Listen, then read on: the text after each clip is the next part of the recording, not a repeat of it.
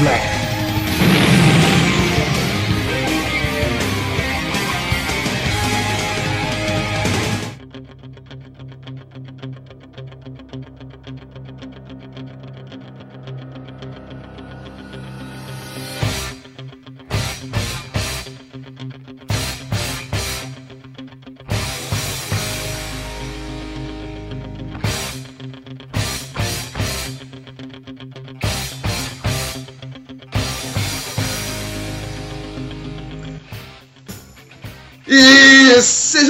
Bem-vindos ao nosso Papo Blast.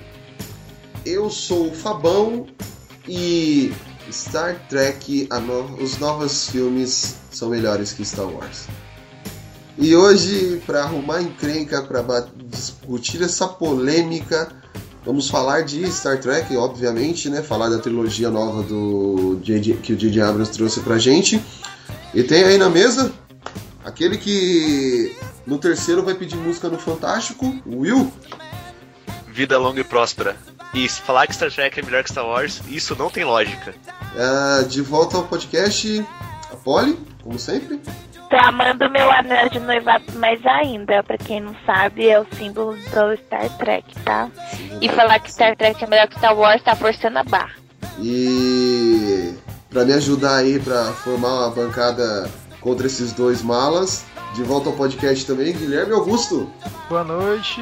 Star Trek tá muito melhor que Star Wars atualmente mesmo. Não tem nem como dis discutir. What up? Bom, gente. Guilherme é chato, não conta.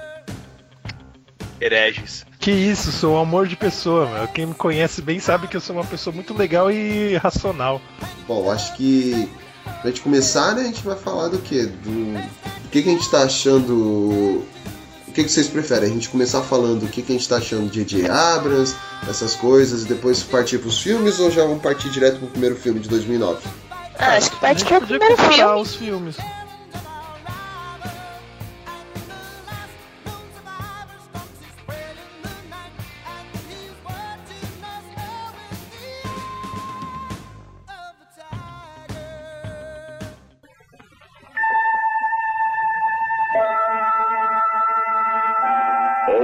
Espaço, a fronteira final.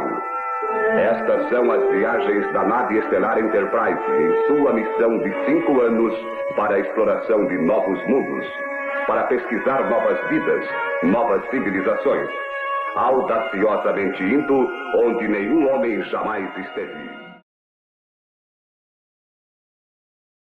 Em 2009, Star Trek ganha seu reboot e traz muita coisa pra gente. Eu achei, assim, eu queria saber de vocês o que, que vocês acharam dessa nova pegada do filme, o que, que mudou, o que, o que vocês acharam da escolha do elenco, a nova linha de- do tempo do filme. Que que- como vocês encararam o Star Trek, o primeiro, de 2009? Vamos dizer assim, Star Trek o início, por assim dizer. Vou começar falando aí que eu sou intrometido. É, típico, típico seu. Típico. Então, é, como eu já tinha comentado já, acho que em outro podcast, foi um dos reboots, né, o Pablo Blast 7, eu nunca fui muito fã de Star Trek por causa da velha rixa de com Trackers que tinha na questão de retardadice mental e de fanboy. E ainda vem falar que eu sou herege. Então, mas depois quando você cresce, você aprende que fanboyismo é coisa de retardado. Não façam isso, sejam legais com os amiguinhos, todo mundo tem que se unir e se divertir juntos. Aham, Cláudia, senta lá. E quando eu assisti o Star Trek, eu, eu assisti no cinema, na estreia, porque fui convidado a assistir, na verdade, não foi por vontade própria, e eu mordi minha língua porque foi um ótimo filme.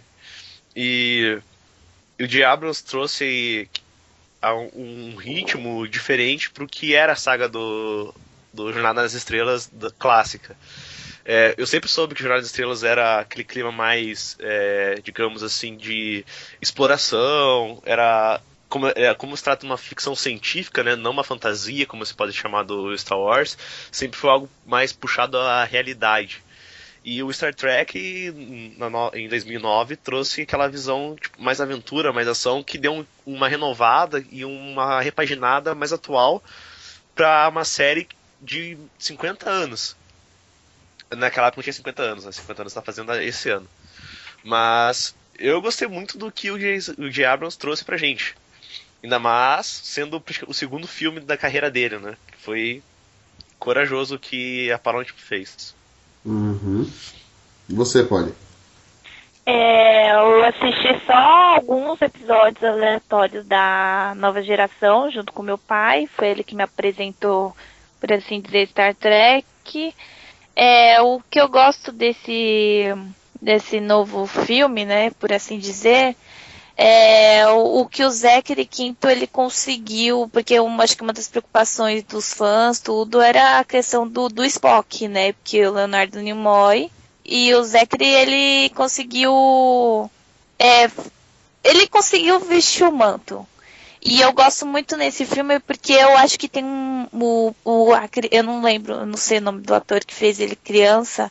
Mas assim, os três se parecem, as, é, as feições, assim, eu gostei dessa parte de, de dele criança.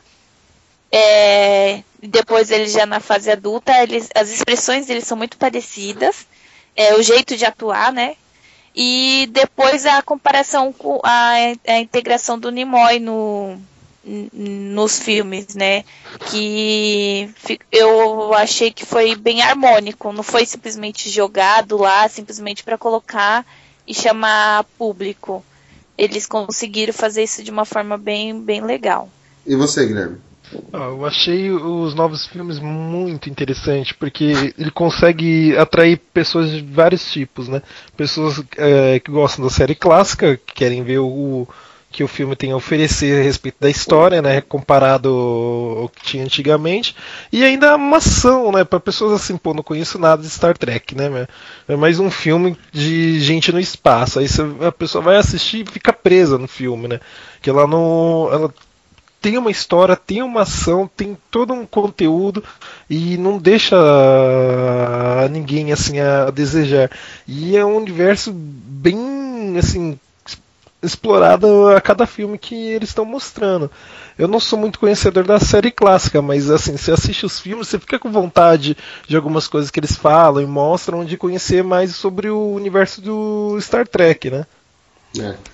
Eu, eu assim, tipo, eu assisti o Star Trek, eu, eu falar a verdade, eu assisti, o filme saiu em 2009, eu assisti, acho que em 2010 esse filme.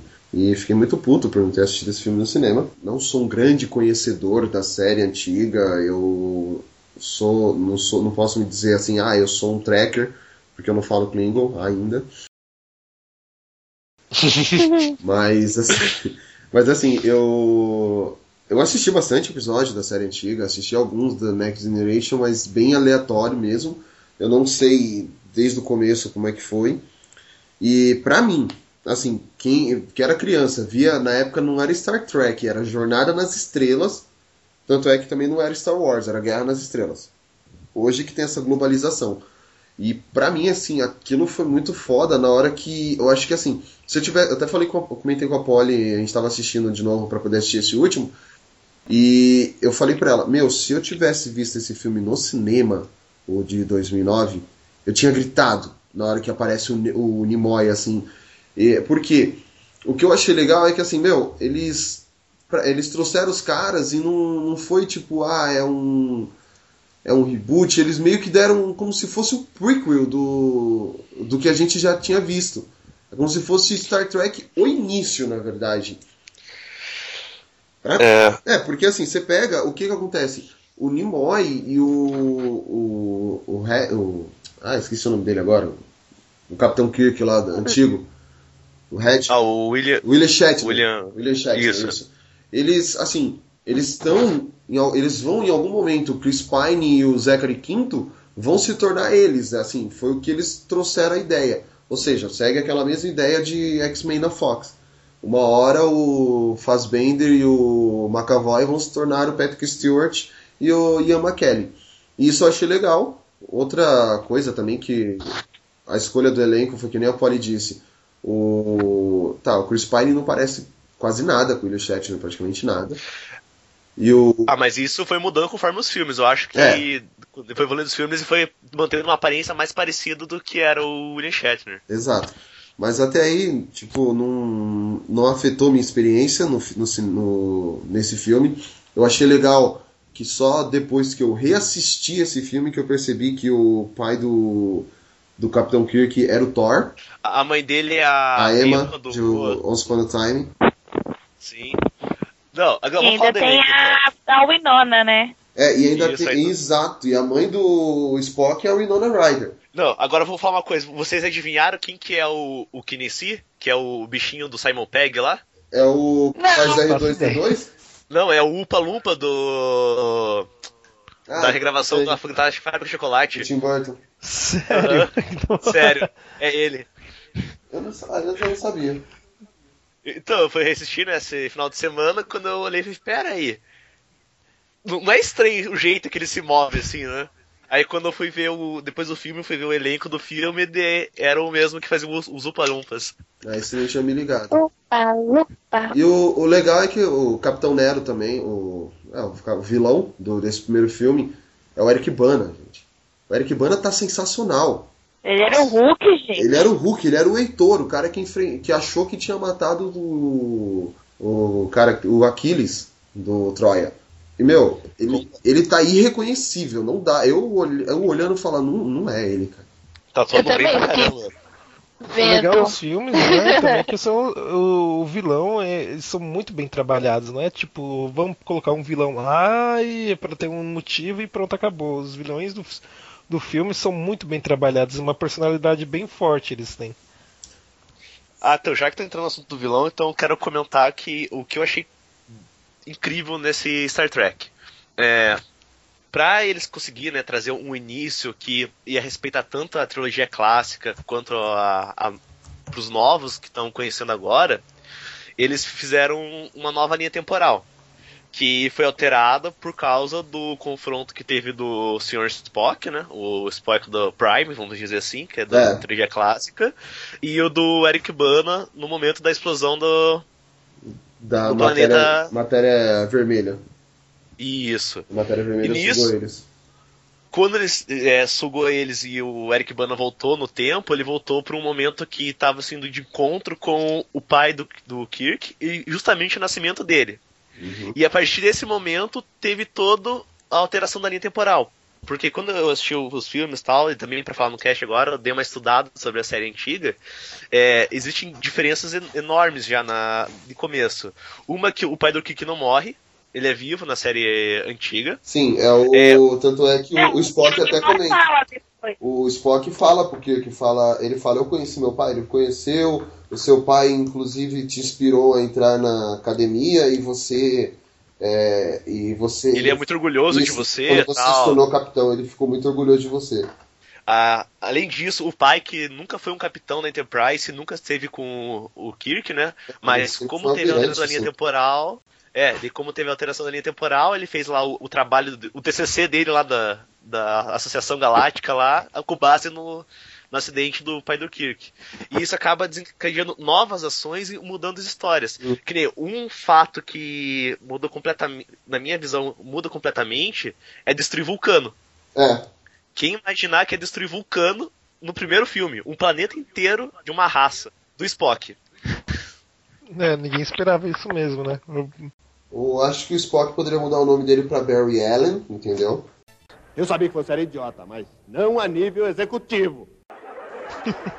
Ele tá voltando no passado Alterando e ferrando tudo. ferrando tudo, então assim, vamos, vamos colocar esse Spock aí como Barry Allen. E assim, eu, eu achei também que nem a outros personagens, é, as referências na- o- desse filme, pra mim, desse primeiro filme foi sensacional, porque você tá assistindo, aí você vai, tá um tempo sem passar, na, sem assistir esse, essa série, o que for na TV da série clássica, e aí vai apresentando os personagens. O jeito que cada personagem é introduzido.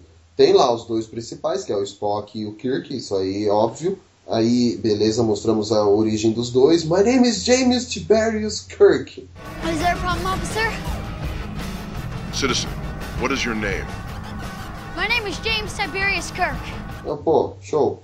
Aí aparece a Uhura, que ele começa, o Kirk dá em cima dela, que é uma até legal que na série o Kirk pega a Uhura, que foi, o Isso que eu ia falar foi agora. o primeiro beijo interracial da, da TV.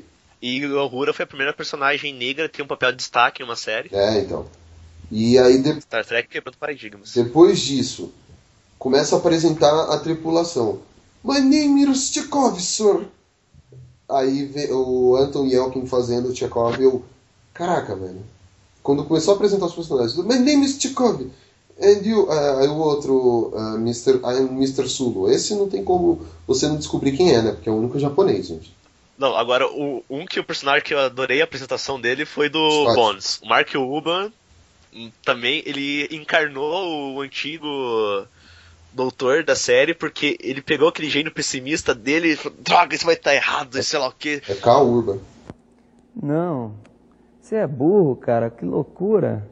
Como você é burro. Que coisa absurda. Isso aí que você disse é tudo burrice. É. Não é Mark Urban, não. Não, falei Urban. Você falou Mark Urban. Então, isso foi mal, desculpa. Perdão pelo vacilo. Não, esquenta a cabeça. Sou muito bom. Isso vai estar isso vai tá gravado no podcast. Relaxa. Você sabe o que Você vai acontece. pro ar, Você sabe o que acontece quando alguém erra, né?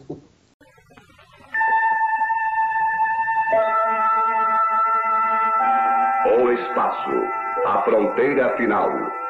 Eu gosto do Scott. Meu, o Scott, cara, ele é muito bom. Ele é muito. Tipo, ele é para ele tá lá de boa, largadão, e tá. Pô, tu demorou, não sei o que, tá aqui comendo, parece eu reclamando. Esperando com uma comida de verdade, e aí ele já.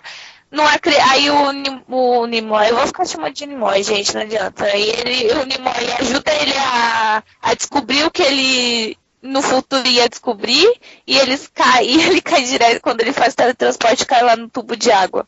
E ele continua com o bom humor dele. E você dá risada do jeito que, que ele age. Eu adorei esse É personagem. que o, Porque eu não tinha assistido todos os, os episódios, né? Então, pra mim, o Scott. novidade, O assim. Scott ele serve mesmo como apelo cômico nessa, no- nessa trilogia. Na, na série, se eu não me engano, ele não é tão engraçado assim.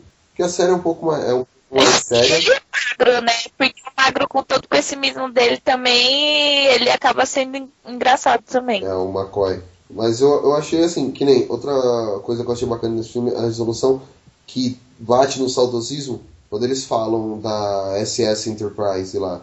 Estamos terminando de construir, você vai ser o primeiro. Ele, aí ele, o Kirk fala que vai ser o capitão. Outra, só pra gente finalizar esse filme, um desfecho, que é tipo assim, eu não sei como eu, como eu vou destruir esse cara. Ah, peraí, vamos fazer assim, ó.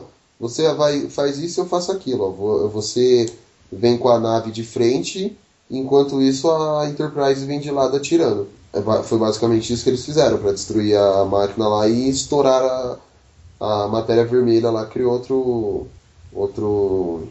outro buraco, Buraco negro. negro. O filme tem uma, tipo, uma sentido no que eles fazem, não é só jogada, né? É. Tipo, vai acontecer isso e pronto. É legal assim, Não, o filme é bem amarradinho, né? a briga, a briga entre a lógica e o instinto, né? Sério, o, o momento que o, o Spock Old, lá, o embaixador Spock, avisa pro Kirk que ele tem que ir pra nave, tem que ser o capitão da nave, porque é, é o destino dele, né? Tecnicamente, é o futuro dele é ser o capitão. E realmente e tem a, a briga do Spock com ele, que você vê o Spock com sangue no olho, cara. Você fala, cara, Spock é macho. Esse, pode ser Vai. mal pra caramba, mano. Cara, eu senti. eu- aquela primeira vez que eu falei, cara, eu não quero discutir com esse cara. Daí que é um ele cara legal cobra a pra lógica brigar, dele. né? Mas é que você vê como que é, é- é diferente, né? Porque o, o Og Spock, o embaixador, ele sempre teve o lado vulcano dele muito aflorado, porque como na série clássica o planeta dele não foi destruído, então ele manteve as raízes no lado vulcano. Já no- na nova trilogia, é, depois vai comentar mais pra frente. O, como o vulcano é destruído, o, o Spock até fala no primeiro filme que o único lar dele agora é a Terra. Então, ele acaba desenvolvendo esse lado humano dele muito mais aflorado do que o Spock de, da outra linha temporal. Pior que é. E, e não, eu acho que foi isso do desse filme. A gente pode ah, vocês querem falar mais alguma coisa? A gente pode partir pro Into the Dark. Né? Só quero falar uma coisa: o, o início da amizade deles foi muito bacana. É. É, o... Entre tapas e É beijos. legal assim, o o Kirk, ele fala as coisas e dá um tapa no, no ombro do Spock e ele tipo, oi? Spock não entende as coisas. É, então. Isso é bacana. E, o, e quando o Kirk vê o Spock beijando a Uhura, ele fala, é, eu, vou, vou- eu, eu vou voltar. Niota. ele. Niota, não fale. Muito bom. Não, agora o que o McCoy faz pro. pro Kirk entrar na nave, cara, eu- nossa, eu rachei de dar risada, mano. Mano, aquilo foi muito bom. Que ele, que ele infecta ele com as mãozonas assim, "Uh, uh, uh, uh, uh, uh, minha língua. É, Eu, eu não consigo falar. Não, mas ah, engraçado que ali você vê como o Kirk, cara, ele realmente é inteligente e é esperto. Só que ele, ele é muito impulsivo, mas você vê como ele, ele capta o que tá acontecendo e, e consegue prever o que está para vir. Então o instinto dele realmente é o maior ponto forte que é mostrado na série. É. Ou no, no filme, no caso. Ali você vê que, tipo, ele, por mais que ele, ah, eu tô tentando fazer esse negócio, ele vai pelo instinto, mas ele usa também um pouco de estratégia. Ele, fi- ele presta atenção nas coisas. Ele é um ótimo estrategista. Não, não, ele, ele, ele é inteligente, assim, né? Ele tem, ele, ele tem dois fatores bons nele, é o instinto e a inteligência dele. Apesar que ele tem aquela cabeça quente, mas ele consegue dominar isso conforme o filme vai desenvolvendo, né? E alguém tem mais alguma coisa pra falar desse filme? A cena final, quando aparece Enterprise, é do coração. É. Pra onde nós vamos, Spock? Confio no seu bom senso, capitão.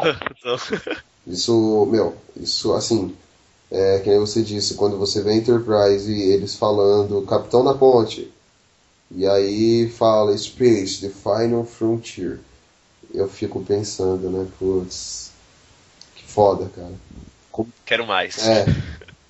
Quando, quando, tipo, vai ter mais, vai ter mais, vai ter mais. E aí, vamos para 2013, né?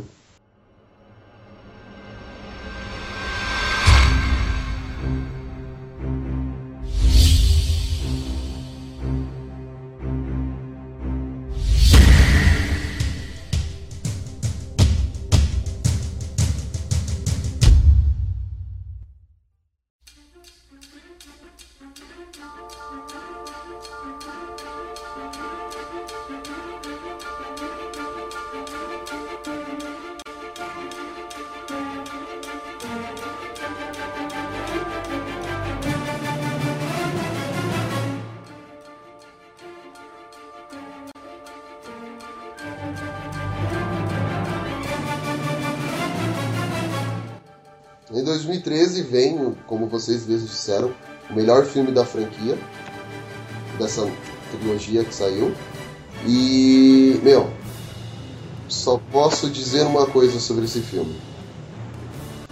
Gol! É isso. Gente, vou, vou falar agora. Vamos lá. Que que é... Esse filme é muito bom. Tem, eu só tenho dois pontos que eu não. Um ponto, na verdade, que eu não gostei muito. O, o resto eu adorei. Mas vamos lá, vamos partir do princípio. O prólogo do filme é demais. Porque mostra como a tripulação evoluiu e está trabalhando muito melhor em conjunto. Aquele comecinho lá do, do Kirk e o McCoy fugindo do- dos nativos e o Spock querendo falar, galera, o Logic eu me sacrificar.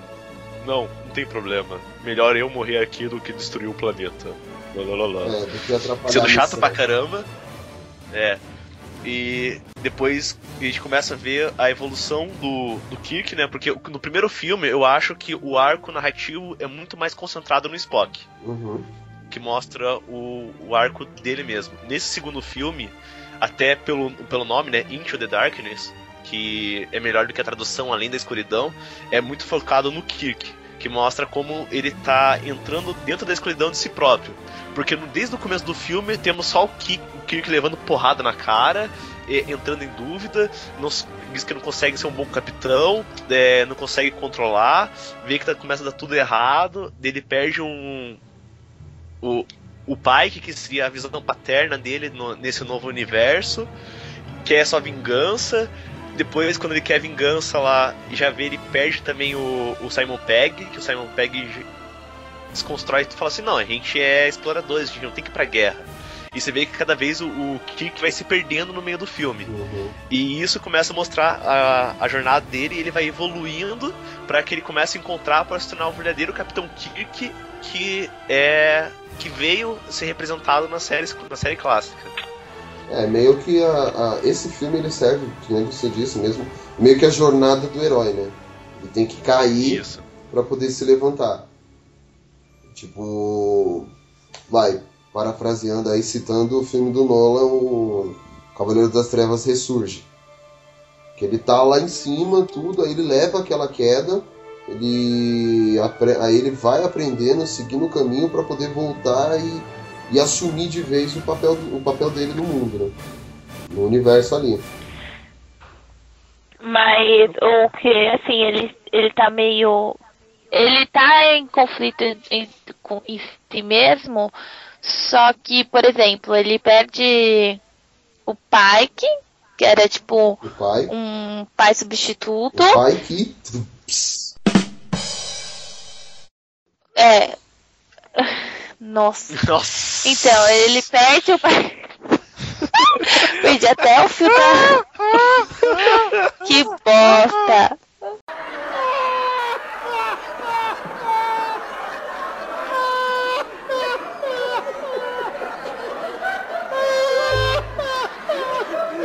Cadê a risada do Coringa?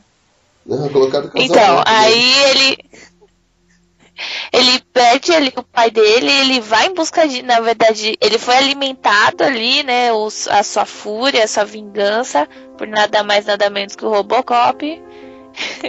Só que aí quando ele chega lá, ele, ele tenta escutar a consciência dele, que na verdade que é o Spock, né? Que ele é o- o digamos, o conselheiro. E ele consegue ali balancear o seu, seu desejo de vingança e com um senso de justiça. E no final, e ele acaba também se ferrando nisso, né? Porque ele acredita totalmente no Khan. Cara, Então, assim, ele tá- aparece. Oi? Vamos falar quando Oi? não aparece. Não, deixa ela terminar. Eles entram. no- Conclui aí, Polly. Ah, então, beleza. Não, não, então, é isso, ele tá assim, ele tá, ele está perdido, mas ele tá em conflito, só que assim, eu acho que ele não, ele não se perde totalmente, ele ainda tá, ele tem o Spock ali o tempo todo perto dele que, ó, vamos ficar aqui, tamo junto, vamos junto. Eu falo, Que é o que o no- Ah, Então, né? eu particularmente. Não, só pra concluir, assim, o que eu ia Gentileza, por favor. O que é o desculpe? Por favor, Tá falando ao mesmo tempo, educação, uma coisa impressionante. Fala, Polly, vai, manda bala. Não, que que é que é justamente o que o Nimoy, o Spock do, da- de outra dimensão, ele fala que eles vão ser ali um, grandes amigos, né? E é justamente isso, isso no, no segundo filme mostra bastante essa união dos dois, essa amizade, companheirismo e tal. Tá bem? Acabou. é assim, eu, quem não viu o filme, essas coisas, é, parece que o Kirk vai ter aquele momento que nem no, no filme lá, Um Dia de Fúria, né? Pegar o, os taser lá e sair atirando em todo mundo que nem doido, né? Até, mas diferentemente do filme, ele acaba se reencontrando, como vocês mesmos falaram, né? É muito. Mostra a evolução mesmo dos personagens, como foi comentado aqui, de um, de um filme para outro, ou como, como muita coisa muda e o tempo que passa mesmo. Então, eu ia comentar que no, filme né, são, são três arcos que ocorrem no- até chegar ao desfecho final.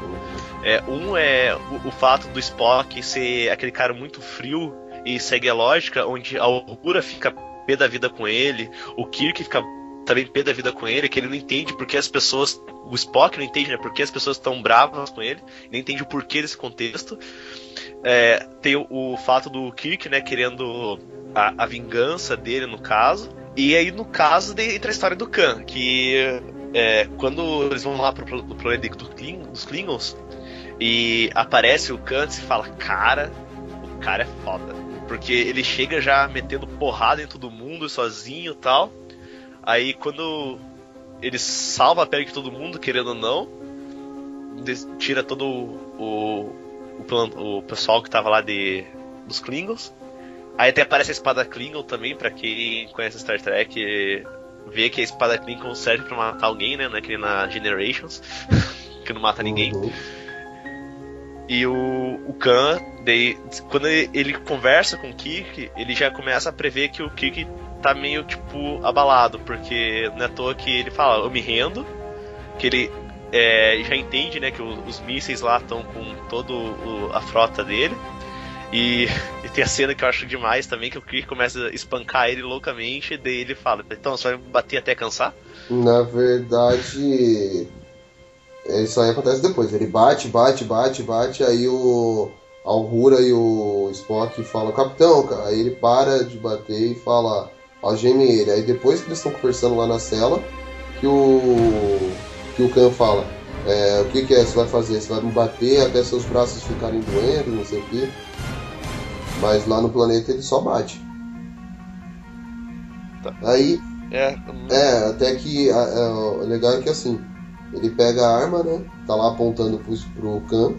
Aí vem o seu Madruga e fala: A vingança nunca é plena. Mata a alma e a envenena. A vingança nunca é plena. Mata a alma e a envenena. o, o Khan, na verdade, até descobrir né, o que ocorreu com ele e tudo mais, você vê como ele é um vilão muito bem construído dentro de tão pouco tempo no filme. Que ele só É, começa o a revelar. também, né? Ah, realmente, o cara é, é um monstro na atuação. Mas o é até esse é, um- é- é também mérito do roteiro de, é, para falar isso. É, o Khan, até revelar que ele é o Khan, o que ocorreu com ele, as motivações dele, que isso acontece na metade pra frente do filme, quando o, vai começar mesmo o pega pra acabar. E, e você vê que quando o Kurbage é, fala com o Kirk na hora da cela, que pra mim acho que é o, o melhor diálogo que tem da, do filme, que tem aquele plano que mostra o Kirk olhando pro, pro vidro, Uhum. com o Spock logo atrás dele, e a sombra do Kuberbai em cima do Kirk. Daí, tipo, você, vê, você vê que os dois são semelhantes, porque os dois tão, eram, são capitães, e os dois se realmente se preocupam com a sua frota. Apesar que tem convicções diferentes, cada um, mas se vê que é só a sombra do Khan que tá falando pro, pro Kirk. E nesse momento você vê que o que tá falando ali é só o que restou do Khan. De tudo aquele homem que ele já foi, já tá destruído. E realmente é só sombra do que já foi um dia um capitão. É isso. Essa é a escuridão. Exato. Acho que. Que nem. é, eu mesmo, quando assisti esse filme em 2013 no cinema, eu, eu tava olhando, eu ficava assim, tipo. é, primeira coisa, né? Aquele, quando- logo quando a primeira cena que ele aparece, aquele maldito sotaque britânico, que é foda pra caramba. Diga-se de passagem. Seduz, né? Fala aí. Não, mas sério, na hora que ele aparece assim, que ele fala tudo, aí eu. Pô, mano, quem é esse cara? Aí depois ele é, que ele é apresentado como John Harrison. Até então. Isso. Aí quando o Kirk descobre lá por que, que reuniriam toda, toda a tripulação num, num lugar só. E aí os caras, ninguém quer ouvir o Kirk, pra variar. E de novo entra aquele negócio da lógica e a. Da lógica não, da, do instinto, né? E a inteligência do Kirk entrando, que é quando ele- eles estão lá na sala lá de perigo reunido, na Brainstorm, que tá todos os capitães, e eles, e eles, sofrem, eles sofrem um ataque que é quando o Pike morre. Que aí, inclusive, é quando o Spock tem aquela, aquele momen- momento é, tocando o rosto do Pike para sentir o que o Pike estava sentindo na hora da morte. Que eu achei, assim, até meio bizarro, mas ao mesmo tempo interessante, né? Que, tipo, ele queria saber qual era a sensação de morrer. É, que, Ah. cortando um pouquinho aí, é que é, quando eu assisti o filme pela primeira vez, já Não, não. deixa você falar, desculpa aí. Eu sei que você é Mas é, né? é que no momento. Sorry. Mas é que no momento você não entende, né, o porquê o, o, o Spock Uhum. faz aquilo. E até na minha visão, eu falo, ah, por que tá fazendo isso? Falar, quer dizer que eu acho que ele tá ali na mente dele porque ele tá deixando algum recado pra alguém. Foi na minha, daí, na minha concepção, foi Hum. isso no momento. E depois, lá pra frente no filme, se vê que o motivo que ele tava tocando era mu- muito maior do que o simplesmente um garoto de recados ou o que tá acontecendo Então. na mente dele. Eu. É que eu acho que eu, eu assistia uns dois dias antes do filme estrear no cinema lá, o, quando a gente foi assistir no cinema a primeira vez, esse de 2013, se não me engano, eu devo ter assistido o outro. E no de 2009, o primeiro, o Nimoy ele toca o rosto do. do Kirk, o, Spock, o embaixador Spock ele toca o rosto do Kirk para transmitir o sentimento e as imagens, né, para mostrar para ele até que e ele até fala, desculpe, mas é que é, as emoções acabam sendo compartilhadas quando tem esse vínculo mental. Então assim, você já tá com aquilo na cabeça que ele tá tendo um vínculo mental ali e tá tendo as emoções. Não é que, ah, meu Deus, eu, eu sou muito foda, eu vi que eles estavam tendo. Ele estava sentindo a experiência da morte, não. Mas ele estava tendo aquela transferência de emoções. E a parte que eles começam a discutir lá, o Rura, o Spock e o Kirk é sensacional aqui, né? Aquele, aquela puta DR dos três. Tipo, é, ah, vocês querem que eu saia? Não, não, não precisa. Aí depois, não, vou falar. Eu não acredito que você não sei o que. Aí, ah, você também tá bravo com ele, que fala, ele, é, eu tô bravo com você mesmo. Aí ele começa, gente, eu experimentei o, o negócio da morte e não quero sentir isso nunca mais, esse medo. Eu perdi, desde que eu perdi meu planeta, eu não me sinto mais o mesmo, as minhas emoções, não sei o que. E ele tá tentando controlar. E é legal que você vê realmente, como você disse, é uma outra linha do tempo, é um outro Spock ele só é o mesmo personagem, mas não é a mesma personalidade assim. Ótimo, ele é mais um, ele é mais humano do que o Spock original. Ele ele vai ele tem muito mais sentimentos do que o outro.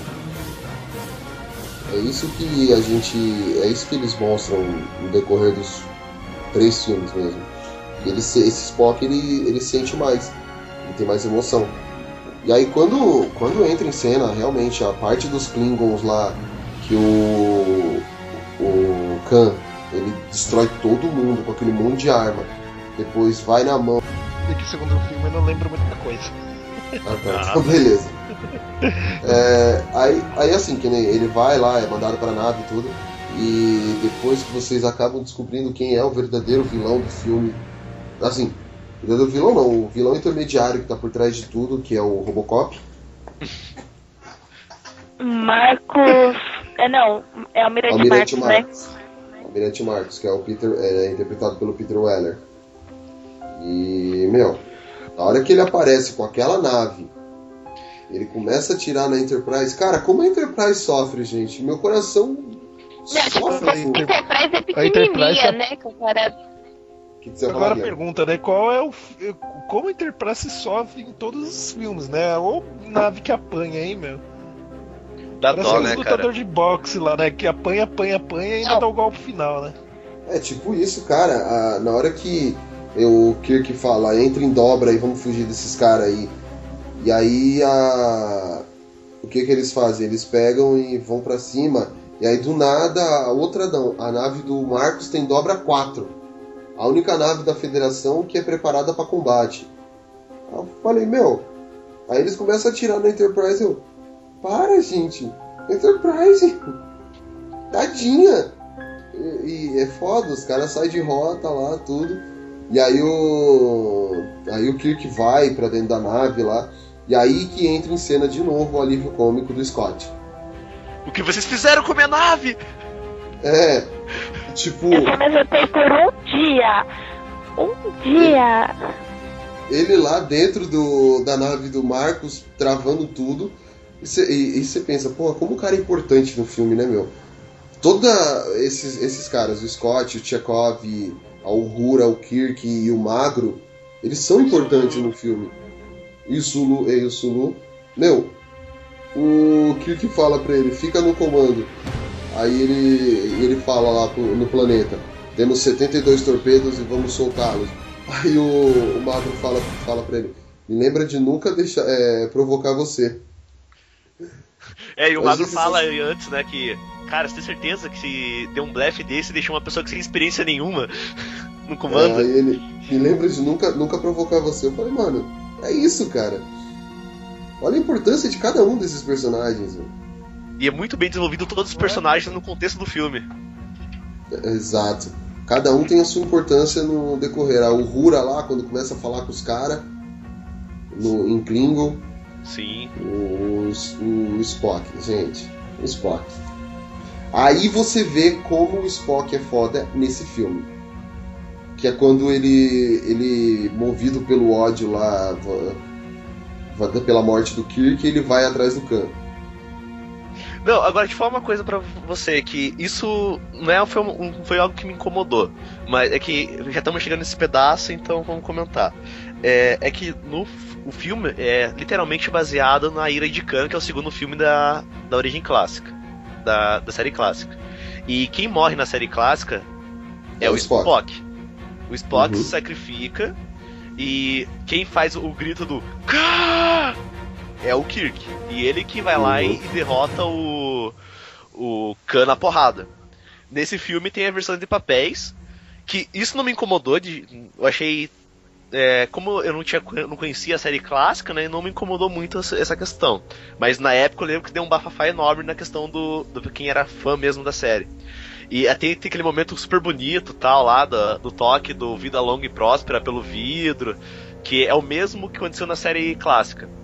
Aí, Só que o Kirk lá, lá fora e o Spock lá dentro. É. Mas tudo bem. Aí nisso, antes de chegar nesse momento do, do Kiki morrer, tem a solução que eu não fui a favor no filme. Que o Spock liga pro o eu do futuro dele para descobrir o que ele ia fazer. Eu achei, ah, gente, você não acredita que vão fazer isso. Na verdade, ele liga para descobrir quem é o Khan, se ele já tinha encontrado o Khan. É. Ele fala, a gente tá com um cara aqui que é o Khan, o que você. Aí ele, aí ele fala, meu, é, cuida, é, como é que é? Ele fala, cuidado com esse cara, ele foi o vilão mais terrível de que. a pessoa mais terrível que já encontramos. Mas ele... na parte da resolução, o que o Spock foi para matar. Sim. Ele não foi para salvar. Depois que o Magro descobriu lá que ele salva. Mas e a luta dos dois, cara? Nossa, então, isso que é comentar. O Spock, quando ele, quando ele usa o, os, dedinhos, os dedinhos do Mestre Shifu lá, meu, ele, ele o cano não dorme, o bicho só abaixa sentindo dor. E o Spock, você vê que ele tá usando com todo, todo o poder dele lá na luta. Meu, que luta, cara. Aí você pensa, o Kirk realmente não teria nenhuma chance contra o Spock. Então, mas isso que eu achei estranho é que em nenhum momento fala, né, que o Spock é tão mais forte que o que um ser humano comum, digamos assim, que seria o Kirk e os outros pessoal da Enterprise.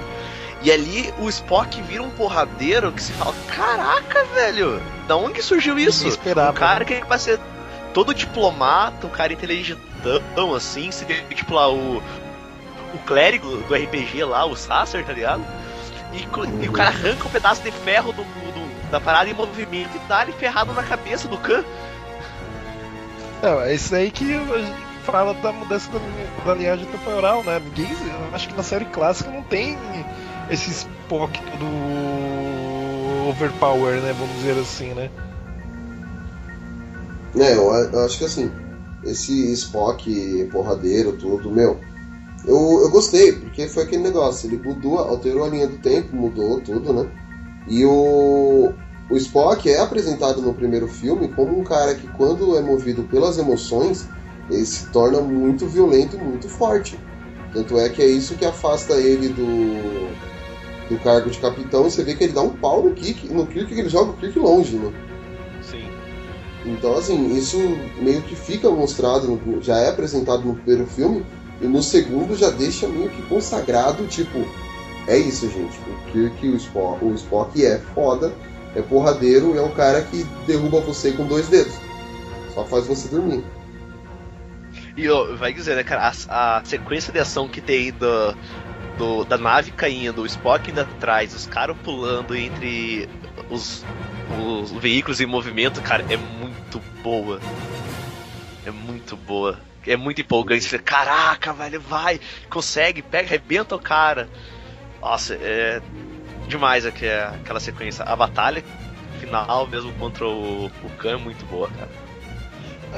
É interessante que nos filmes, assim, o primeiro, o segundo, até o terceiro que a gente ainda vai comentar, as cenas de ações do filme prende a pessoa. E você fica daquela angústia, tipo, o que vai acontecer agora? E que, tipo, o que mais eles podem fazer para deixar a cena muito mais empolgante que Ah tá, então é, o legal do, do filme, assim, tanto do primeiro, segundo, terceiro, nas cenas de ação, é que é, te prende bastante, prende as pessoas. Até minha irmã mesmo, né, que foi assistir o filme comigo, não conhecia direito a história, as cenas de ação te prende bastante. Você não, não tem ideia de realmente como ela vai desenvolver o que vai acontecer no final. Você, é, você fica achando, não, o herói vai ganhar, o herói vai ganhar, mas acontece tantas reviravoltas nas, na, nas cenas de ações que você acaba ficando duvidando o que vai acontecer realmente.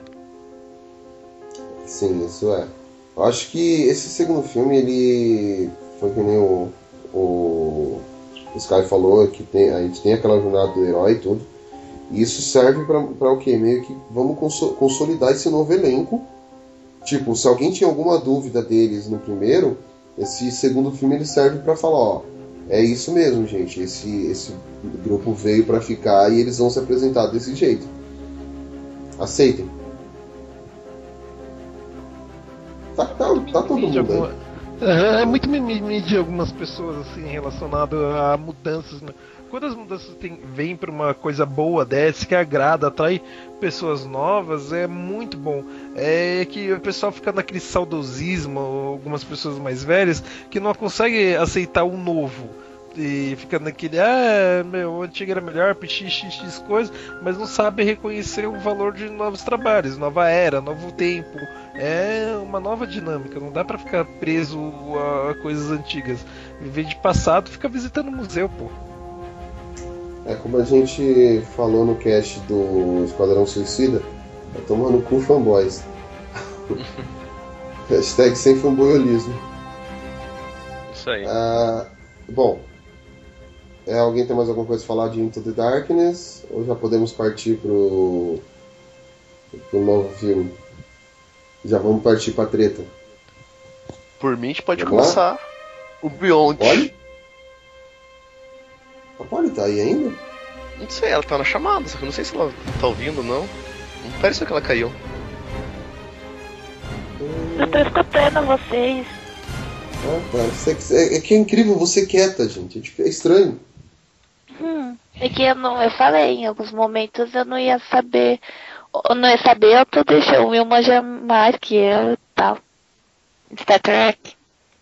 Will manja mais, eu era fã de Star Wars, fanboy do caramba. Pô, cara, eu fiquei estudando a semana toda aí. Tchau. Fanboys, fanboyzinho de Star Wars.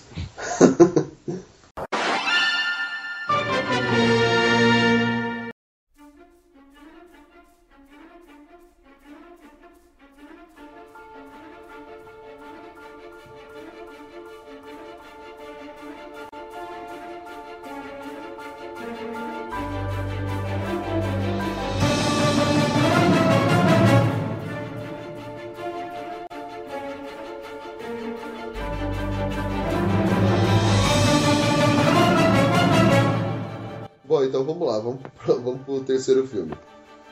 É, depois do mito eu filme aí, ó. Tá. É, bom, antes de começar a falar do filme, só fazer um recado, né? Alert, alert. Warning. This message will self-destruct in 20 seconds. Para você que está nos ouvindo agora, a partir de agora a gente vai soltar spoilers do novo filme de Star Trek, que é o, o Beyond, ou Star Trek Sem Fronteiras, que estreou esses dias no cinema. Então, se você quer ouvir os spoilers, é por sua conta e risco. A gente vai destrinchar o filme inteiro, vai brigar e vamos explicar porque o filme é melhor que Star Wars Episódio 7. Beleza? Partimos pro, pro terceiro filme. Prepare to Fight. Você quer começar, o, Will? É, só porque eu fui o primeiro a assistir, mas então vou falar então. O filme me surpreendeu porque ele manteve o, o nível do, dos, três, dos dois primeiros. Apesar que tem um ponto que eu não gostei, mas vou comentar mais pra frente disso daí, que até já conversei com o Fabão e tal. Mas vamos lá começar. O filme começa já com. passando três anos da missão de cinco anos da exploração da Enterprise, que é a primeira vez que vimos a missão de exploração, que eles falam no Isso que eu achei legal. É, eu achei, eu achei muito bacana também, que já mostra eles avançados no tempo. Que no final do segundo. Não, não é isso. Oi?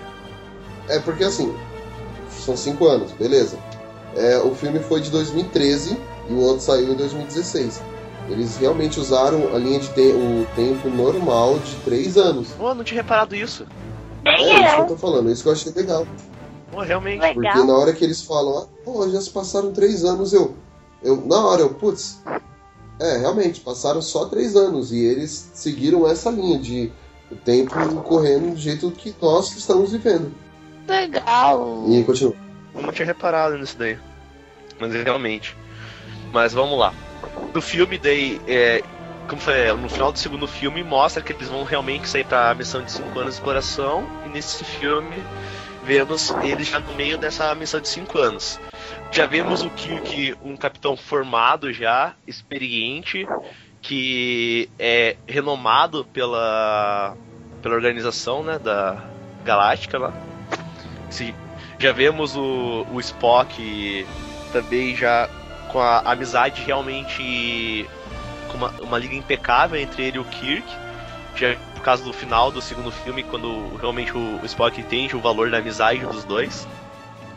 E temos um, um, início que, antes de a gente começar a falar do filme, eu te falar uma coisa. Quando eu assisti o segundo filme, eu pensei que nesse terceiro ia vir a tão falada guerra contra os Klingons, né? Porque no primeiro filme é citado os Klingons, no segundo filme eles já chegam no planeta dos Klingons lá, matam uma galera de gente, e nesse filme eles não falam nada, parece que não teve problema nenhum. Chegaram lá, mataram e não aconteceu nada. Só que nesse filme não vem essa história, né? Vem uma história diferente. E vemos um dos momentos mais tristes que o, o pessoal da Enterprise tem uma missão de resgatar um, um pessoal que está em um planeta que até agora não, não foi visitado por ninguém, né? E para isso eles vão até lá e sofrem uma, é, uma emboscada. E vimos, se não for a cena mais triste, é então a segunda não, essa é a cena mais triste, porque a segunda é a cena mais emocionante. Mas essa é a cena mais triste do filme. Então, que é o momento que a Enterprise é destruída. Aquela cena que tem a Enterprise sendo destruída é o momento, acho que, mais triste que tem da série, na minha visão. Não. Porque, querendo ou não, a Enterprise é um personagem de Star Trek ele é um personagem importante, porque ela é a casa de todo mundo, é um que todo mundo vive, e como o Kirk fala no começo do filme, né, eles passaram tanto tempo dentro daquela nave que várias coisas ocorreram naquela nave. Relacionamentos começaram, relacionamentos foram destruídos, e quando a gente vê a cena da Enterprise sendo destruída, e a gente vê o momento que o Kirk fala, pessoal, abandonar o navio, salve-se todo mundo que não tem o que fazer, se sente aquele aperto no coração, que se realmente alguém importante está morrendo no, no filme. É, sim, eu concordo. É... Só te cortando um uhum. pouco. Eu, eu acho realmente isso foi de partir. Na hora que eles falam separa o disco, tipo, o coração assim foi a, a mil falando: o, o, What? Gente, não, é Enterprise, gente, não vão separar. Na hora que começa a bater um monte de coisa que, que cai primeiro as Anceles lá que é os, um, aqueles negócios grandes que fica em cima da Enterprise, que eles chamam de Anceles. É isso. Aí elas caem. Eu, eu olhando assim, eu, eu falei, meu Deus. Não. Eles estão quebrando a Enterprise de novo. É, só que e dessa vez depois... tá sendo quebrado a um ponto que você sabe que não vai ter volta, né? Isso. E aí, assim, que nem você falou, que eles começam a destruir tudo. Aí eles quebram a, a parte de baixo e falam, vamos liberar o disco, e o disco começa a cair, e todo mundo indo para as cápsulas. Aquilo realmente é de partir o coração. É que tem mais uma cena, mas isso a gente vai falar um pouco mais pra frente, que eu acho que partiu mais o meu coração do que essa. Uhum. Mas vamos lá, continua. É, é só pra abrir uma dentro aí. É, eu, hum. essa parte do, da destruição é que vem do tipo, todo mundo já meio que se separou ali, né? Cada um num, numa nave auxiliar e vê o disco ali caindo e tipo, putz, não tem o que fazer e você fica com raiva daquelas abelhas malditas. E você fala, puta que pariu, ninguém vai conseguir vencer elas, não tem como, é impossível. Dá muita raiva vendo o disco caindo lá e você não poder fazer nada. E o, o olhar do Kirk ali pra ela é foda.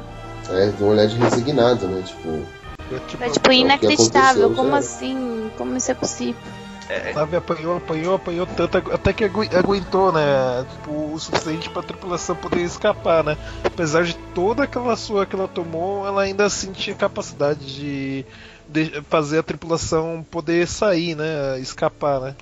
É, É, acho que isso é teve um. verdade. Até esqueci de comentar, né? Que quando a Enterprise está sendo destruída, a gente vê que o, o Kirk ele tá bastante ab- abalado, porque se a gente vê no olhar dele, ele falou que ele não sabe mais o que fazer. Ele tenta tudo que tá na cabeça dele. É, que, quando a gente vê, ele já ele evoluiu muito mais do instinto para algo que ele realmente está pensando, como ele vai agir, e, e a última cartada dele era o instinto. É, e se vê que nem o instinto dele salvou ele, salvou ele e a tripulação dele dessa vez. E se vê que ali ele se quebra.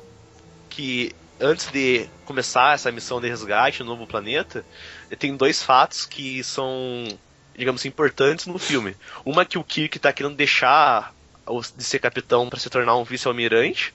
E a outra é que ocorre a morte do velho Spock, né? Que foi, eu achei muito bonito isso do, do pessoal do filme, que em 2015 o Leonard Nimoy morre. É, É, ele morreu. morreu. E no filme, Embaixador Spock. e colocaram também essa morte no filme, né? E querendo ou não, é uma, tem uma homenagem bonita que, que você, vê, você fica assim, você, eu fiquei sentindo na verdade, por- pelo fato como olha lá, fala, o cara, tipo, eu morri. É, E ele vê que quer tomar o lugar de embaixador de, da, no- da nova Vulca, Vulcano, né? No lugar do Spock. uhum. E esses dois conflitos internos de cada um é, começam a desenrolar conforme no filme para mostrar a, o que está se passando na, na mente deles até chegar ao fim no momento que eles vão decidir realmente o que querem pro futuro. É, alguém quer falar mais Uhum. alguma coisa ou vamos lá pra frente já? Pode avançar. Ah, eu. Não, então, só olhando. É legal que assim. É. Kirk e o Spock, depois que o Spock descobre os negócios aí do. da morte do embaixador Spock tudo, ele.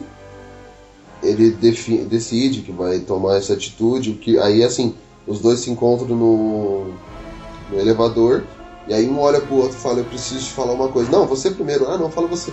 Aí ele, tá, a gente conversa depois então. Sabe aquele, aquele negócio, ah, depois a gente depois eu te falo, e nunca fala? Sim. E, e é legal que assim, um sabe que o outro vai, é, vai vir com uma bomba pra falar. Você vê que assim, eles já estão. Dá pra você perceber só pelos olhares que eles já estão. Tipo, ah, eu sei que você vai me falar coisa, coisa não é boa. Dá pra perceber isso neles. Eles ficam. Aquele, fica aquele silêncio, né? Mas. Aí você percebe. E, bom, aí depois disso tudo tem a destruição da Enterprise e eles caem no planeta, né? Que ali o bicho pega. Deixa eu só fazer um parênteses aí. É Eu não sei se é, vocês acharam ruim isso, mas eu achei triste que no segundo filme é, a gente é apresentado para a Doutora Marcos, né? É, eu senti falta dela nesse novo. filme. Porque no segundo filme eu pensei, ah, tem uma fé do Kirk com ela, né, cara? Pô, você vê que tem aquele climinha Uhum. assim. Mas no terceiro filme, pff, sumiu. Cagaram pra ela. É, tipo, porque no final ele chega. Agora você faz parte da família tal, da. da tripulação e depois. E aí? né? De- deixaram É porque ela. é, eles acabaram colocando a. é, não, realmente não tem nada a ver, mas eles aca- acabaram colocando outra mulher, né, que faz esse papel de destaque ali junto com a Uhura numa outra. No, digamos, numa outra vertente, que é a é Jailan. É Jailan o nome da, Jayla. Jayla. da alienígena lá. Ela faz esse papel É, de mesmo destaque assim- fora, saindo ali da Uhura, né, que é a personagem feminina forte. É, a Uhura é. Querendo ou não, é a personagem feminina da série. Vai ser meu cosplay jeito, na CCXP, gente. Não só. Legal, tô pegando a altura. Uhul! É. Não só ela por ser a, a personagem feminina, mas também por ser uma personagem negra, eu acho que isso também tem que ser levado em consideração, porque foi como nós falamos no começo, que a Uhura foi a primeira personagem negra de destaque numa série e foi também a protagonista do primeiro beijo interracial, né? Então assim, ah, nesse, nesse, nesse filme, aí entra de novo a evolução não só do Kirk, como do Spock, como do elenco todo. O, o Magro, o McCoy lá, ele se vendo obrigado a pilotar uma nave. Onde, assim, tipo, você vendo ele falando que não gosta de voo, que enjoa, você vê quando você pensaria que ele iria pilotar uma nave. Ou então, vai, o, quando o próprio Scott mesmo, se, é, o Montgomery Scott, não, Montgomery Scott, ele também sendo muito importante por, com o esquema de engenharia dele, o, o, Chekhov, o Chekhov tendo mais destaque, e o, e o, e o Zulu também, o senhor, o senhor Zulu. E só uma curiosidade, vocês viram que o Zulu é gay, né? Sim. É, eu lembro que quando foi. Você viu por que que foi? É, eu... Que eles. Porque o George Takei é gay, aí eles fizeram meio que uma homenagem. Isso. O George Takei. Eu comentar que quando ele é, anunciou, né, publicamente que ele era homossexual, né, que é o, o primeiro Zulu da série clássica, eles homenagearam isso uhum. no Star Trek. E vamos falar, né, que o Star Trek, querendo ou não, ele é uma história utópica, onde toda a humanidade, independente de raça, é, gênero, é, sexo, vive em harmonia. Todo Isso mundo que é o Star se, Trek. se relaciona, né? Isso. É, então, cara, eu achei demais a, a maneira que eles trabalham assim, tão naturalmente tal. E, e cara, é mó bonitinho quando ele chega lá, pega, pega a filha dele no colo, ele abraça o companheiro Isso, dele. é, Tipo, eu falo só, é Ah, uma eu achei tão fofo. Amei essa parte. Não, ficou muito boa mesmo. A homenagem simples, mas é, efetiva. É, esse filme tá recheado de homenagem, né? Re- Homenagem ao, ao, ao mostrar lembrança, na verdade, uma fotografia da, da do Nimoy, né? Do Spock antigo com a série, sendo uma foto realmente do elenco da série antiga. E agora a gente vai então pro planeta, né, cara? Que, que eu acho que é o grande ponto alto do filme, que acontece o, o núcleo dos personagens param e se vê a importância de cada núcleo no desenvolvimento. Onde Sabe que uma coisa que eu percebi é, desde a da série clássica até os filmes de hoje, todo planeta tem uma superfície respirável. Vocês já perceberam isso? Isso eu ia falar. Mesmo planeta sendo desconhecido. Eles nunca usam nenhuma sendo máscara, um capacete, não, eles conseguem respirar em tudo. É, toda a superfície é respirável, cara. Eu acho, eu- desde a da série clássica. É, mas isso. no, no filme mesmo, se você prestar atenção, no- nesse terceiro, ele mostra que ele pega dados, coleta dados da- do planeta, né? Fala que é um planeta que tem é, oxigênio, essas coisas é, que dá pra respirar. Agora eu não sei como dizer respeito das séries, né? Mas pelo menos no filme eles dão os dados do planeta logo no antes de acontecer a emboscada. É, na verdade, eles veem se tem vida no planeta, né? Eles olham, é, tipo, meio que escaneiam a, a superfície para ver se tem forma de vida. Eles falam, ó, nenhuma forma de vida presente. E aí, é assim, tipo, to- mas não só nesse, se você vê os anteriores mesmo, eles vão lá pro planeta dos Klingons e respiram, é, respiram normalmente. Tanto é que tem uma parte que o Khan até fala, vocês precisam de oxigênio para respirar, eu não. E momento algum eles assim, ah, eles saem com algum tipo de equipamento, roupa, roupa, sei lá. é só no espaço mesmo. E, Uhum, e só mais uma curiosidade, o Kirk ele tem o complexo de, de, de Tony Stark, né? Porque todo filme os caras erguem ele pelo pescoço e ele leva um cacete. Gosta de apanhar. É, todo filme tem alguém que é mais forte que ele que ergue ele, no- ergue ele pelo pescoço. Pra se ver, né, Não como falha, o Kirk leva porrada, né, velho? É, Nossa, ele apanha Kirk pra caramba. Balboa, meu. né, praticamente. Ué, pra não falar que ele não bateu em ninguém, ele bateu no vilão desse filme só. E nos outros ele só apanhou. É, antes, Ele apanhou, ele, ele apanhou do Khan, apanhou do Nero, apanhou dos caras do Nero, Apanhou do Spock, não pode esquecer também, né? é, apanhou do Spock. Tipo, e, e apanhou de alguns Klingons também. Vai, pra não falar que ele não bateu em ninguém, ele bateu nos caras da. Ele, e- ah, ele, começa, ele começa o filme já apanhando dos caras do Ele bar. dá um né? soco e depois tu O- apanha. É.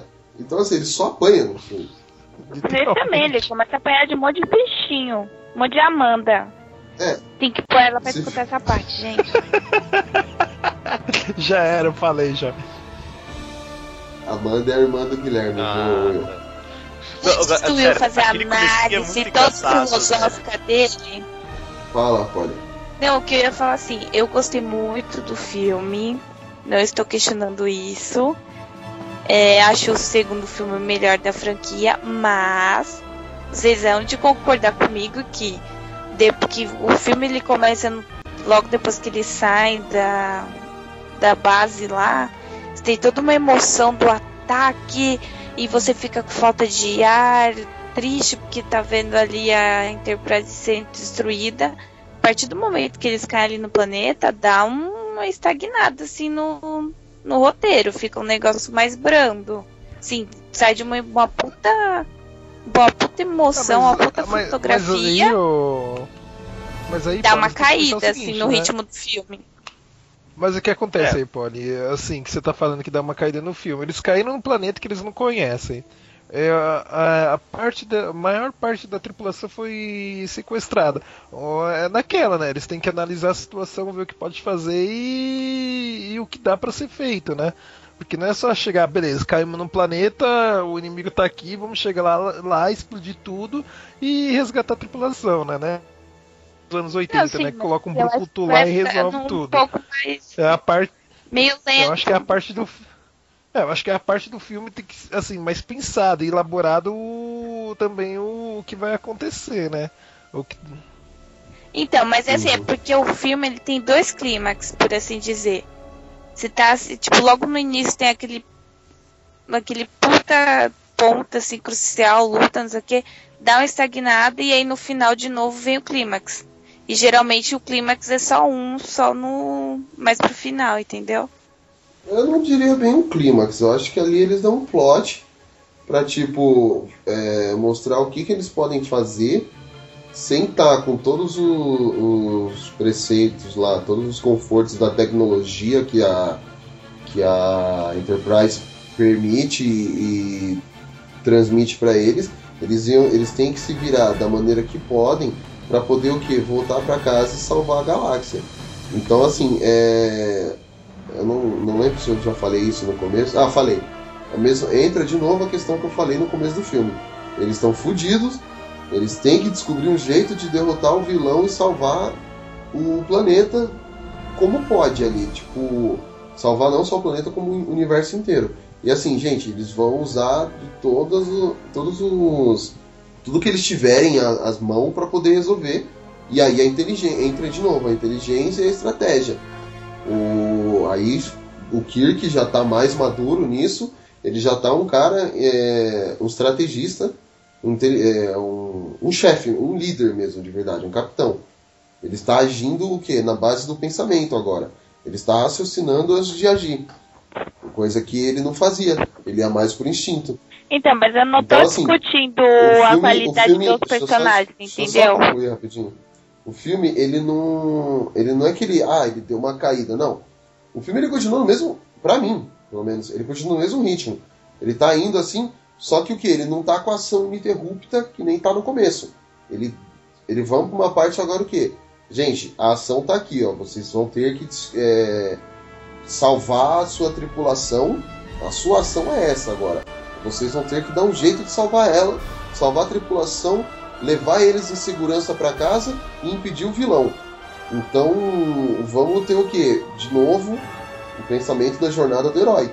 Ele vai, ele para tudo, ele vai analisar. O que, que ele faz? Ele vai reunindo o po- é, legal que assim, eles vão se encontrando aos poucos. Ele com a tripulação dele e conhece, a- acaba encontrando nesse meio tempo a, a Jayla lá, que é a menina que ajuda, uma engenheira também que ajuda o, o Scott. Agora fala. Não, eu tô falando assim, eu não tô discutindo a questão do devoção dos personagens, a situação que ele tá, lógico, é uma situação totalmente diferente de uma puta nave equipada por um planeta ali primitivo. É, só que assim, geralmente esse tipo de filme você, você tem uma um, um gráfico evolutivo que vai indo, vai indo, às vezes estraga no final. É, esse filme, para mim, ele vai de um pico, aí ele, esta, ele estabiliza aquele momento todo do planeta, ele é. Ele muda o ritmo do filme. E aí depois é quando eles vão sair é que volta, entendeu? Mas isso eu acho que não tem nada a ver com o do planeta ser primitivo e a nave ser super equipada. Deve ser questão de, do, de emoção do filme pra mim. Uhum. Ah, pô, é que é o seguinte, né? É que quando a gente tá no meio da nave, realmente tem aquela explosão de ação que, meu Deus, o que tá acontecendo? Estão atacando a gente, estão destruindo, é, a, a gente não sabe o que vai fazer, a gente tá tentando tudo não dar certo, e ele cai, eles caem no planeta. Eles estão todos separados. É, alguns estão presos, que foram capturados, é, alguns não sabem o que está acontecendo e a gente vai vendo o que vai acontecendo, tá acontecendo aos poucos com os personagens. Vemos que o, o, o, o Scott é salvo pela. Como que é? Jayla. Como que é? Jayla? Já, é a Jayla. É, então a gente vê que ele, ele é salvo. Ele falou: Peraí, então o, o Scott vai ter um, um um papel já a ser destacado por causa da, da engenharia que ela fala. Você é engenheiro, eu sei o que, que é, vou precisar de você. Depois somos a, é, vimos o que acontece com o Kirk e o Chekhov. Mas eu acho que é o Kirk e o Chekhov é. primeiro, que os dois. É, não, eles dois são os dois primeiros que aparecem, né? Que ele fala, meu Deus, onde que tá, o que aconteceu? Aí, uhum. E depois vemos que o Spock tá ferido perto do coração e que ele tá realmente mal. Então a gente vai ver que realmente tem aquele, é, o ritmo do, acelerado da ação tem aquela freada. Mas se vê que não é que o ritmo do filme quebrou, da minha visão, né? É que ele mudou a maneira que tá mostrando isso na tela. Agora a gente não tá tudo acontecendo ao mesmo tempo, a gente tá vendo aos poucos o que tá acontecendo com cada núcleo de personagens do filme. Simultaneamente, praticamente. Isso. O, é, tanto é que assim, que nem a Polly falou, a, a ação diminui e tudo, aí fica aquela coisa mais lenta a parte do Kirk mesmo, quando eles vão, chegam lá no disco da, da Enterprise, meu, aquilo é ação o tempo todo, os caras saem correndo, é tiro, aí eles vão, a Enterprise tomba, de no, eles viram o disco da Enterprise lá. Então, assim, é, é, como você disse, o, não é que o ritmo muda, ele simplesmente, assim, é, quebra o foco do, da narrativa. Não tá mais todo mundo ali, o, o, elenco todo fixo num lugar só.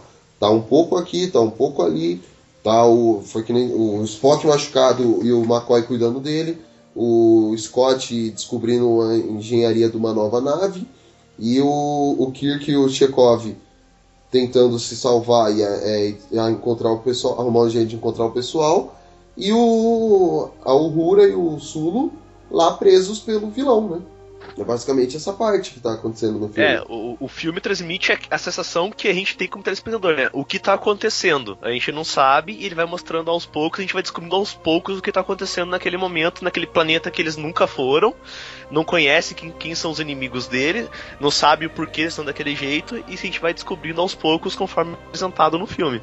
É, bom, continuando, aí é, temos a esse negócio do Kirk descobri, acaba descobrindo lá que a a mina que traiu eles, a mina que foi lá. Isso, tá, isso já era meio previsto, gente. Tava, tava muito na cara.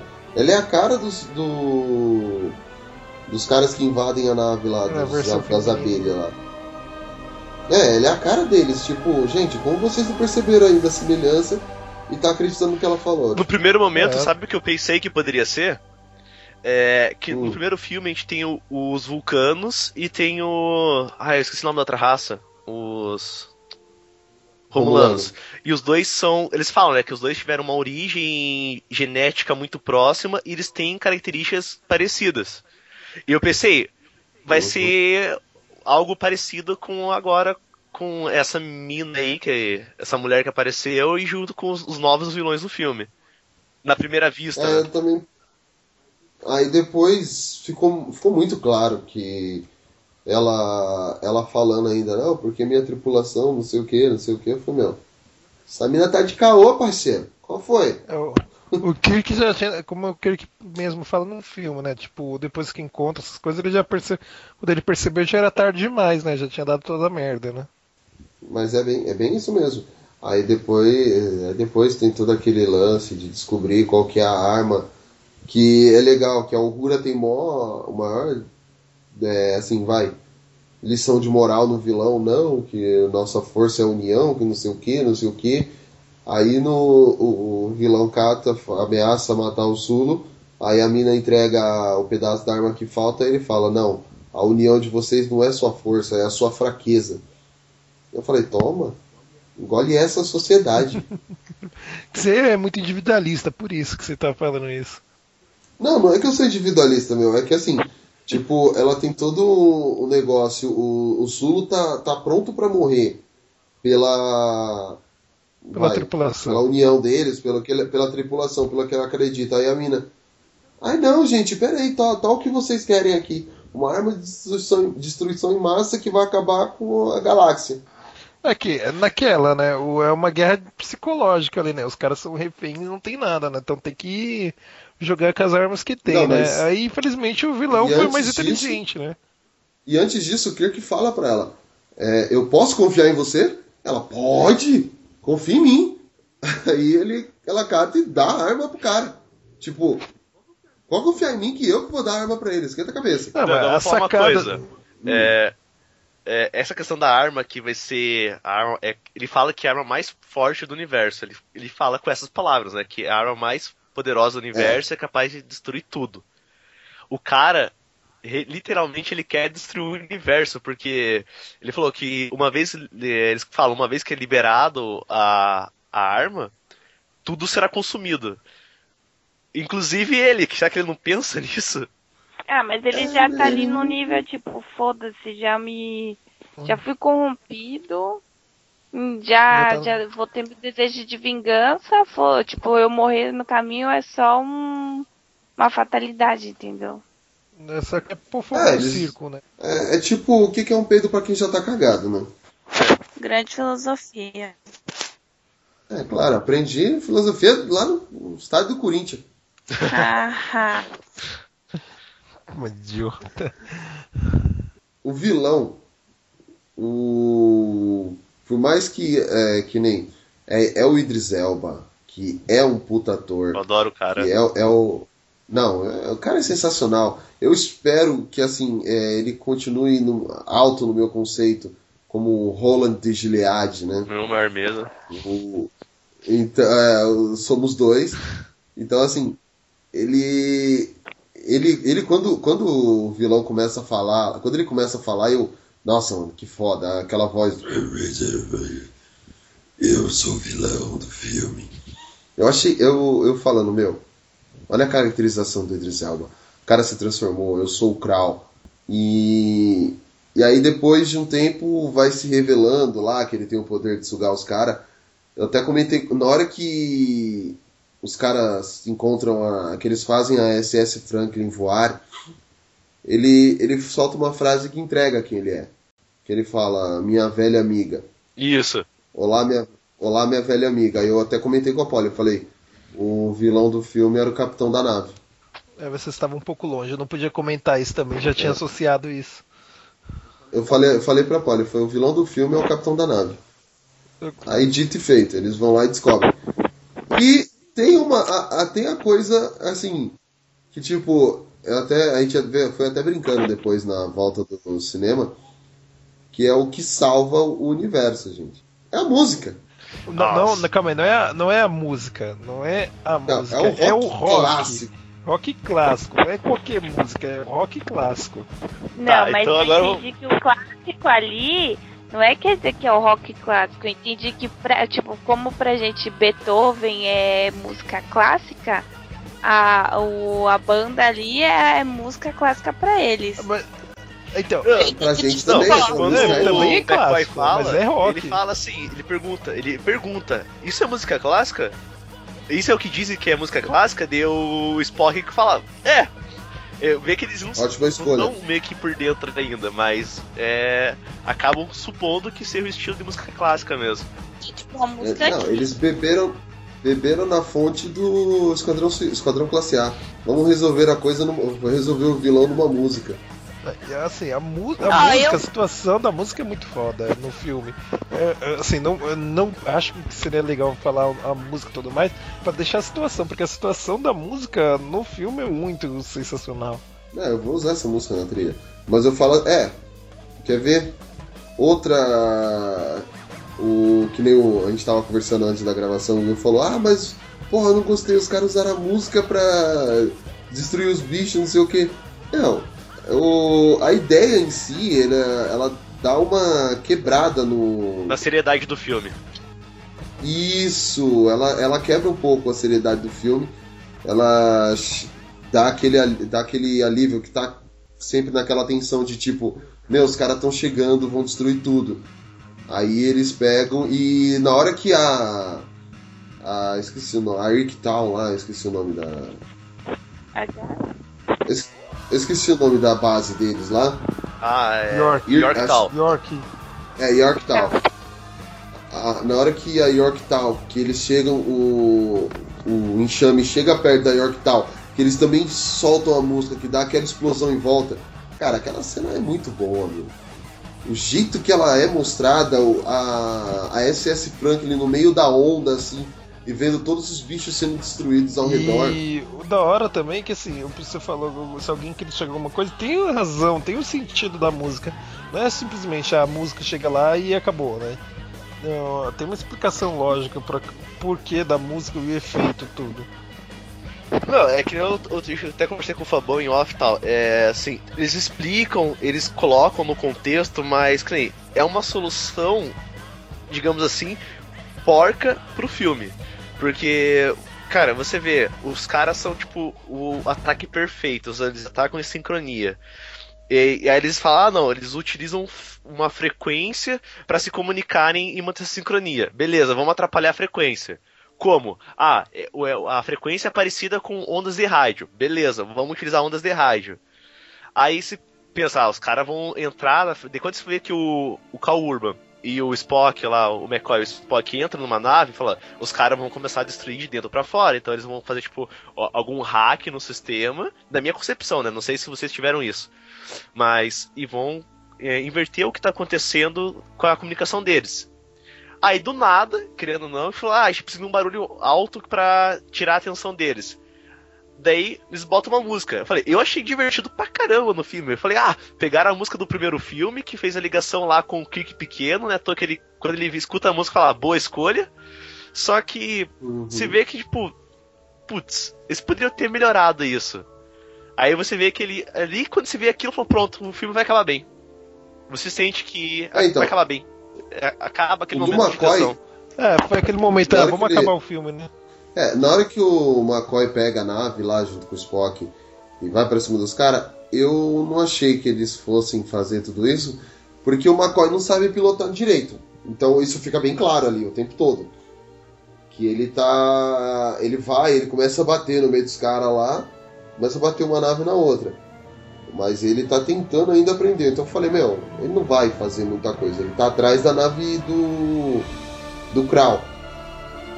Ele tá indo atrás da nave do Krau, não tem jeito. Então eu falei, a, a resposta vai vir da, da SS Franklin lá.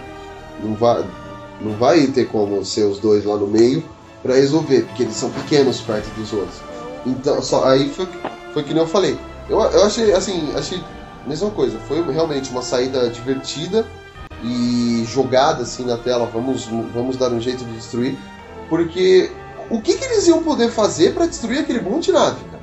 Se nenhuma da- das defesas estavam conseguindo destruir a nave, porque era um enxame, né? Então as naves iam destruindo as defesas. O que, que eles iam conseguir fazer? Qual seria a solução, Will? É, por isso que eu falei, né? Eu pensava que seria algo mais ou menos, tipo, uma razão mais lógica, né? Eles iam tentar quebrar a sintonia de dentro pra fora. Não é toa que no começo, né, quando se vê que eles começam a tentar entender como funciona a, nave deles, e vê que eles já estão aquelas batidas e começam meio que quebrar o, a sintonia. Só que além do barulho, a cena que eu achei que falei, nossa, agora entregou a, a galhofa. foi quando eles transmitem a mensagem de áudio pra Yorktown.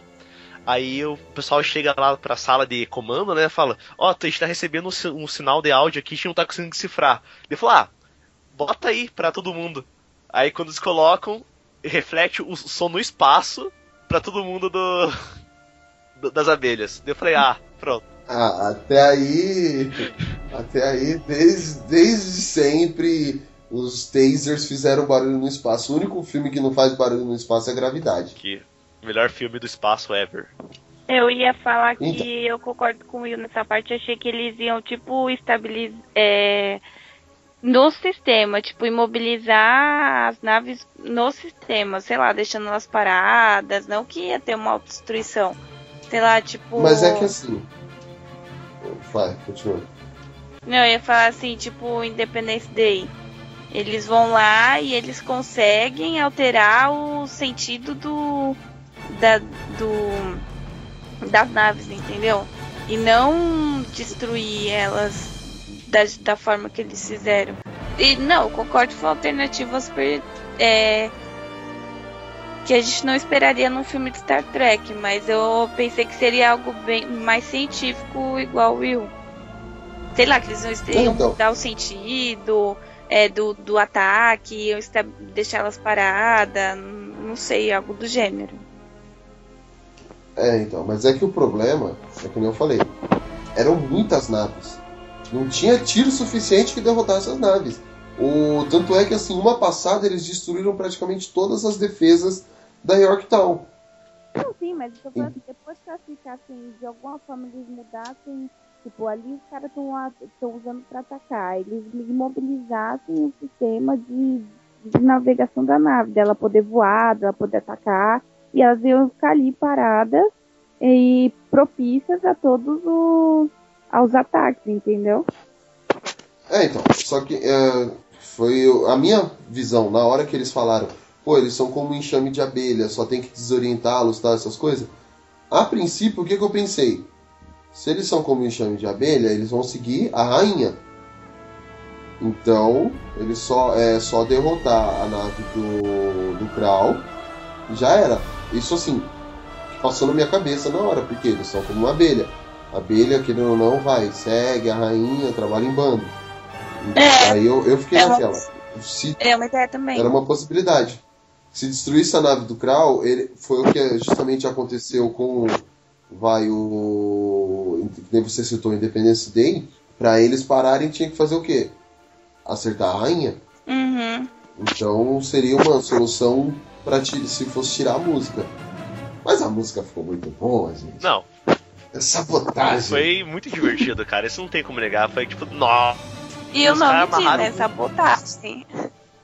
Sabotagem, isso mesmo, já, já tá até no nome da música. O engraçado é que fala tipo, putz, os caras amarraram uma das primeiras cenas do, do filme, do primeiro filme, com as últimas cenas do último filme, então.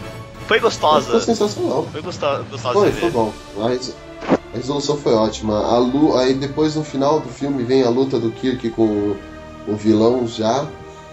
E ali, na hora que o Kirk tá lá tentando, que a, a arma foi ativada e tá o vilão olhando, eu pensei que o quê? Ele vendo o Kirk ali dando a vida, se sacrificando pra isso, o que, que eu achei que ele, tava faz... que ele tava fazendo na hora que ele Tá. chegou perto do Kirk? Ele se redimiu. O que, que eu pensei? Ele se redimiu Eu e vai tentar ajudar. pensei isso também. Todo mundo pensou isso, eu acho. É, tipo, pô, o cara se redimiu, olha lá, ele tá vendo o Kirk tentando. Tá vendo que o Kirk tava certo, que não existe esse negócio de guerra, a guerra trouxe o quê? O fim da guerra trouxe o quê? A paz? Eu, eu achei que ele falou, pô, tô errado, vou tentar fazer algo útil na minha vida. Aí, do nada o cara vai lá e entra no meio da arma. Tipo, Sem querer, na verdade. Ele, na verdade, foi É, entrar pra Na verdade, atacar é. É, ele tentou impedir o o Kirk Kirk dele tentar assaltar. bagulho lá.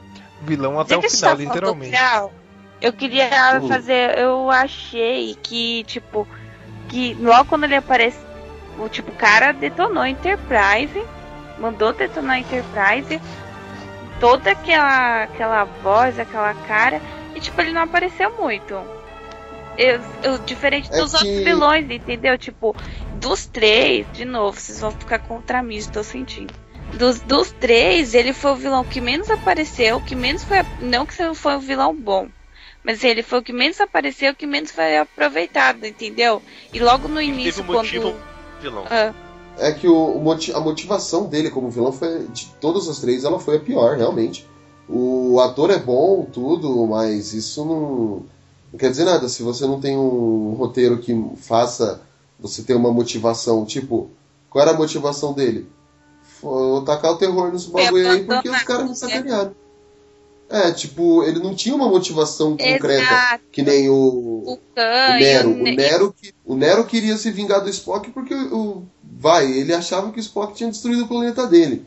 O Khan, o Khan é o Khan, né, gente? O Khan ele queria simplesmente os 72, os 72 tripulantes da, dele, amigos dele, vai, por assim dizer.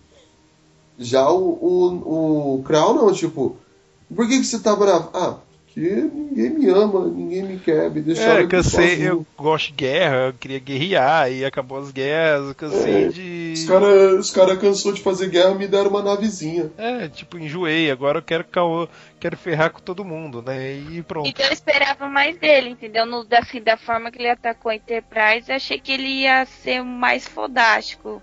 Sim, e pelo. pela. Ai, gente, a, a fei, não é feição.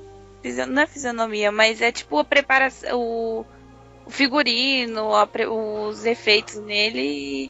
E, Maquiagem. é isso. E cadê? Deixa eu perguntar uma coisa pra vocês. Quando ele enfrenta o Kirk pela primeira vez e que ele fala Captain Kirk, vocês acharam que ia ter um motivo muito mais aprofundado pra ele saber quem que era o Kirk? Ou vocês se contentaram É. só pelo fato dele? Ah, não, entrei Então, na base eu de dados achei e que- achei tudo. Eu achei eu que ia achei ter que ele tinha uma treta com o Kirk mesmo. É, que reconheceu ele de algum lugar, sei lá, não sei porquê, mas sei lá, que reconheceu, alguma coisa do gênero. É, ou, ou, assim, eu tava. Na verdade, eu tinha duas possibilidades ali. Ou ele era alguém do passado, na época do pai do Kirk mesmo, que podia. Assim, sei lá, tem uma rixa, teve uma rixa com. Ou o George, deve ter tido alguma rixa com o George Kirk, e depois de muitos anos, porque todos os vilões só voltam depois de muitos anos, né? Ele queria se vingar, ou que nem vocês disseram, ele era alguém realmente que teve um passado com o James, o Jim Kirk, e tava ali porque assim, meu, escolheram a nave, porque a nave do Kirk não foi escolhida aleatória, ela foi escolhida de propósito, a Enterprise. Então, dava é, esse negócio de, ah, ele é alguém do passado, sim, ele funciona, funciona certinho no filme. Porque dá, dá a entender isso, tipo, ah, é um, é um dos caras que veio, que o Kirk sacaneou, sei lá, deixou pra morrer e tá aí sem não se vingar. É, são esses pequenos pontos que eu falo assim, tipo, que na revelação final, né, do, do vilão, pra mostrar quem ele realmente é, se deixa, putz, os caras podiam ter caprichado mais, porque o filme todo dá várias pontas a entender que tem algo muito maior por trás, mas no final é tipo uma revelação de motivação bem fraca no, pro vilão em si. E ainda assim foi melhor que Star Wars 7. É, tá, não. Não, vamos, ó, vamos, vamos, vamos ser realistas, vai. Tá, Star Wars 7 foi do J.J. Abrams. Ah, deixa eu agora me defender. Defender por que, que eu tô falando que é melhor, tá? Eu guardei o dia inteiro pra falar isso. Lá vai. Assim, vamos lá. O Essa Star parte, Trek. Beleza, é, é o mesmo, são os mesmos personagens, não, ah, mudou, trocou os perso- a linha principal de personagens, vão ser outros a serem apresentados, não. Eles usaram os personagens clássicos, os nomes dos personagens clássicos para deixar o filme ali. Beleza, ok, certo? Aí o que que, o que que vem? Ah, vamos. Tem um vilão aí meio fraco, beleza. Só que a história do filme é emocionante. O... Aí você pega Star Trek.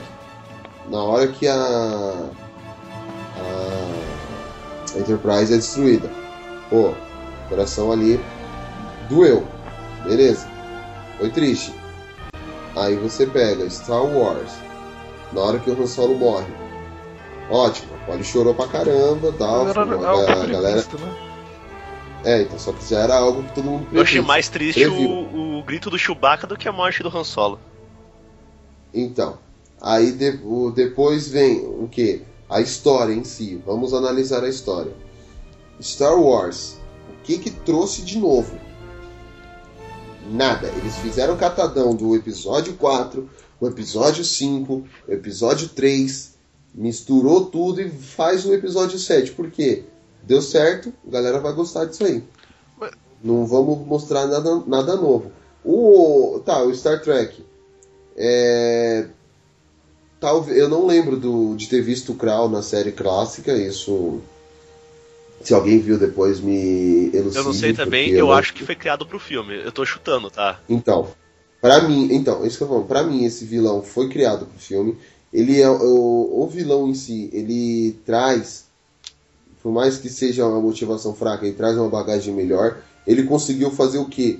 Destruir simplesmente assim o personagem mais importante da série toda Star Trek, que é a Enterprise. Que não, não, sem Enterprise não tem Star Trek. Ele ele assim, ele trabalhou para o que a equipe se unir mais ainda. Ele foi responsável pela união maior da equipe. Ele mostrou, fez o Kirk assim agir, fez, mudou tudo a história. Pega a história dos dois filmes, vê o tipo de emoção que você teve quando você assistiu Star Trek e quando você assistiu Star Wars no cinema. Eu assisti os dois e a emoção foi totalmente diferente, cara Ah, eu saí mais eu saí mais realizado, mais satisfeito por ter assistido Star Trek do que por ter assistido Star Wars. Star Wars eu saí tipo, é, legal. legal, valeu a pena essas coisas. Assim, o que liga também é o ah, que você falou do vilão. Os vilões fazem diferença nos filmes e até os personagens, assim, os mocinhos, né? O- tem uma motiva- motivação melhor, uma união melhor relacionada aos os personagens do Star Wars. Eu vou ser sincero, eu adoro Star Wars.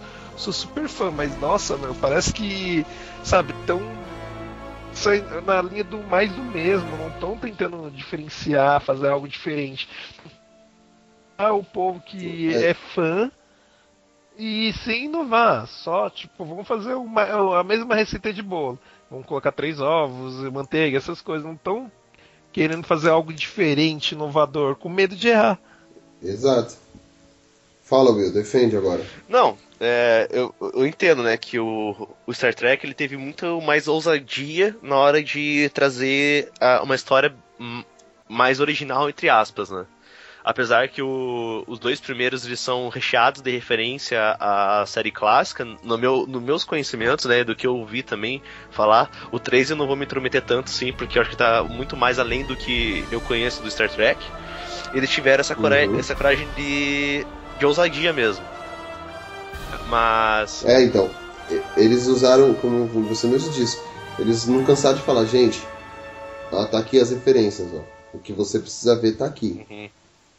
Agora, no Star Wars, eu falei, acho que o- a emoção do Star Wars eh, maior não é questão do- dos momentos de, de clima, tristeza e tal, mas sim acho que é no- nos momentos de nostalgia pra quem queria rever a série tendo algo bom no cinema, depois da dece- decepção da como um todo, não vamos separar por filmes, mas da trilogia nova, né? Ela foi, não, ela teve muito mais erros do que acertos. E quando a gente, principalmente na minha, na minha, ah, na vez que eu vi, é, aquela cena que mostra a Millennium Falcon levantando do voo, escorre aquela lágrima de putz, a gente tá voltando pro universo Star Wars. Agora a gente embarcou junto com a galera e, e vamos viver novamente o que o Star Wars é pra gente. E, realmente, ele, ele funciona muito mais com sentimento de nostalgia do que pra quem já é fã. Apesar que eu conheço gente que assistiu ele sem ser fã e gosta- gostaram também, porque ele é uma aventura muito leve e gostosa de se ver, digamos assim. Mas o maior mérito do Star Wars 7 é mexer com quem é realmente fã da série, no caso. Assim, E o- ter o Ah, elenco todo, assim, vivo ali, assim, o elenco principal vivo e, e também ter a passada de bastão. É, eu acho que esse filme foi uma. Eles, eles vão ter que tentar, o, porque foi, teve a Ray, o. Esqueci o. O fim. Ah, que ajuda ela, o negão lá. Fim. Isso, Sim. e ali uma passagem de, de bastão. E talvez a novidade vai vir pra depois, mas eu concordo com o Will e. Por mais. Eu gosto de Star Trek, gosto de Star Wars, mas Star Wars é Star Wars. Claro, assim, eu- uma coisa que eu percebi assim, no cinema, era assistir o Star Trek em relação ao Star Wars. Tá, é legal, é nostálgico pra quem, tipo, viu Star Wars, que é legal, dá aquela emoção, tudo mais, mas assim, é um filme que dá uma emoção a primeira vez que você vê, na segunda você já não vai ter aquele mesmo impacto, aquela empolgação toda. Agora a minha irmã que foi com a gente no assistir o filme Star Trek, ela não precisou assistir os outros filmes pra entender a história. Porque assim, o Star Wars, você chega lá, pô, esse personagem tava em outros filmes, essas coisas, você não sabe qual é do personagem. Assim, Ah, assim quem não conhece a, a- os seis primeiros filmes, fica meio perdido. Com, porque, tipo, porque o Han Solo fala que voltou pra casa? Quem não, quem não conhece os filmes não, não entende porque ele tá falando isso. Agora, diferente do Star Trek, é, mesmo quem não assistiu os dois primeiros filmes, pode assistir o terceiro tranquilamente, essas coisas, que dá pra entender o filme, não tem que tipo se preocupar em assistir os outros dois pra entender esse terceiro. Eu acho que isso é uma, uma grande diferença também na, na qualidade do- dos filmes. Entre um e outro. E. Tipo, meu, é, é legal tudo mais. Mas assim, o- Star Wars, eu acho que ele, o 7 ele é muita. Eles tentam tanto é, ter referências aos outros filmes, como o Fábio falou, que tira uma assim uma característica do filme de ser algo inovador, algo diferente. Fica preso naquele mais do mesmo. É, então. Eu, assim, mais uma vez, que nem o Will falou, o Star Wars, ele não é que o filme seja bom, não sei o que, tem aquele negócio da nostalgia. Cara, olha, aí assim, você pega, vai, o primeiro Star Trek teve aquele negócio da, quando aparece o Spock original, que tipo, putz, coração ali também disparou. Aí na outra o, o Benedict Cumberbatch se revela, My name is Khan. E, tipo, uou. Aí esse terceiro tem os tem aquela homenagem do Spock, que é aquela homenagem simples, mas linda, que é uma coisa sutil, mas linda, que é só mostrar a foto do Leonard Nimoy falando que ele morreu. E tipo, cara, foi simples, mas foi bonita de se ver. Aí você quer uma referência maior e uma sensação maior de, de, de nostalgia e sei lá, é, vai, se um cara é muito mais fã, ele vai chorar. É quando aparece aquela foto da tripulação original. filho. Nossa, deu, deu uma engasgada na hora do cinema, assim, quando vi aquela foto, falei, nossa, cara. Meu, eu comecei a, eu comecei a olhar assim, aí tá lá o George Takei, tá o Leonard Nimoy, tá o William Shatner, tá os caras tudo, eu assim, tipo, o, cor- o, o, o coração assim, eu falei, putz, eu ainda falei pra Polly, eu falei, olha os caras, olha, olha eu, eu tava quase puxando o braço dela, olha ele, olha ele, olha ele. E Então, falando, assim, né? É, e eu falando, olha meu, o Capitão Kirk, o, o Chekhov, o Scott, o, o Magro, e, e assim, ela super prestando atenção né, no que eu tava falando, ela querendo ver o filme eu lá, olha, não sei quem. E, e não é que eu seja, eu sempre fui fã de Star Wars, eu sempre gostei mais de Star Wars, mas esse filme, ele me trouxe uma sensação melhor de dever cumprido, de satisfação, do que o pro Star Wars. O Star Wars, ele, ele não me trouxe essa, essa sensação de tipo, pô, missão cumprida, cumpriu o que eles me prometeram. Um filme que fosse me, é, me deixar feliz de ter visto. Um filme de Star Wars no cinema. Não, não trouxe. Eu, eu acho que assim, até acredito que o Road One possa me trazer mais essa sensação de eu estou mais realizado por ter visto esse filme, que é uma história à parte, do que o filme em si, que é- seria o principal. Cara, Mas eu- chato. Não, tô sendo realista. Já o Star Trek, não. O Star Trek ele me trouxe a sensação de tipo, eu vivi pra ver esse filme no cinema. Eu queria fazer um adendo Não que. Só rapidinho, não só, só completando, não que seja o melhor filme da trilogia, não. Concordo com vocês que o melhor filme é o segundo. Só que mesmo ele não sendo o melhor filme da trilogia, ele ainda foi melhor que, a, que o Star Trek. Porque, o Star Wars, quer dizer. Porque o Star Wars, justamente aquele negócio. Tipo, a, a Rey nunca usou um sabre de luz e enfrentou um cara que era, foi treinado pelo Luke e depois pelo lado negro sombrio e praticamente ganhou. Aí fala, ah, é porque ele tava machucado devido ao te- o laser do Chewbacca. Eu tenho uma teoria pra isso, mas não vem ao caso no cast. É, depois você conta. Posso falar? Fala, Polly, qual que será? Não, Pode só falar. do que o Gui. Se você vê. Se você não vê, não vê os outros Star Wars, não, não, você não vai entender o Star Wars 7. E, mas Star Trek, sim, tá, eu concordo com isso, é verdade. Mas assim, o problema é do povo que foi assistir sem assistir os outros. Tem que ficar lembrando de quem não assistiu o 1, 2, 3, 4, 5, 6 pra assistir o 7. O problema é dele, senta a bunda lá e assiste tudo. Eu fiz isso duas vezes, só pra assistir o 7 e outras Não, anteriores. É, eu concordo com a Polly, né? Que o, o- 7, você vê até pe- pelo nome do filme, né? É, bem que eles não divulgaram tanto assim, né? Mas era o episódio 7. Então, querendo ou não, é, apesar que a trilogia, a primeira trilogia, né, digamos assim, Começa no episódio 4. é, começa no episódio 4. E eles levam em conta o 4, 5 e 6. E o 1, 2, 3, ele meio que acaba, tipo. Saiu, mas esquece. Vamos projetar só do 4 pra frente. É, então, querendo ou não, ele, ele parte de um conceito que realmente é uma é, história linear. Mas é que nem o Guilherme falou que pra quem não, não assistiu o, os o 4, 5 e o 6, é, a, a- muitas das sacadas do 7 é, se passam batida pra quem é realmente fã do, da trilogia clássica do Star Wars, né, no caso. É, eu sou só, só fazendo um negócio que nem a Polly falou, ah, é problema de quem não viu. Não necessariamente, porque assim, o. Eu, se eu, sei lá, eu não. eu tenho uma criança, vai, eu não sou nerd. Eu assisti os filmes quando eu era mais novo. Meu filho, sei lá, nasceu agora, não assistiu, mas eu quero que ele assista. E aí ele vai assistir o filme. Meu, o, não é- ele não vai ter que assistir todos os filmes. Eu acho que, por mais que seja uma continuação, eles têm que fazer um filme pra até um público novo assistir sem precisar ter que bu- buscar os antigos. É, ele tem que funcionar Acho sozinho. que foi Ah, isso. tá. Então É. a trilogia Nola, vocês não assistiram um inteiro. Eles vão ver um filme de o Batman vs Superman e você não assistiu o filme do, do Superman. Ah, E funcionou. Ô, Polly, é que é Ah, o tá. seguinte, é, é que é o seguinte, isso você tem que pensar numa coisa.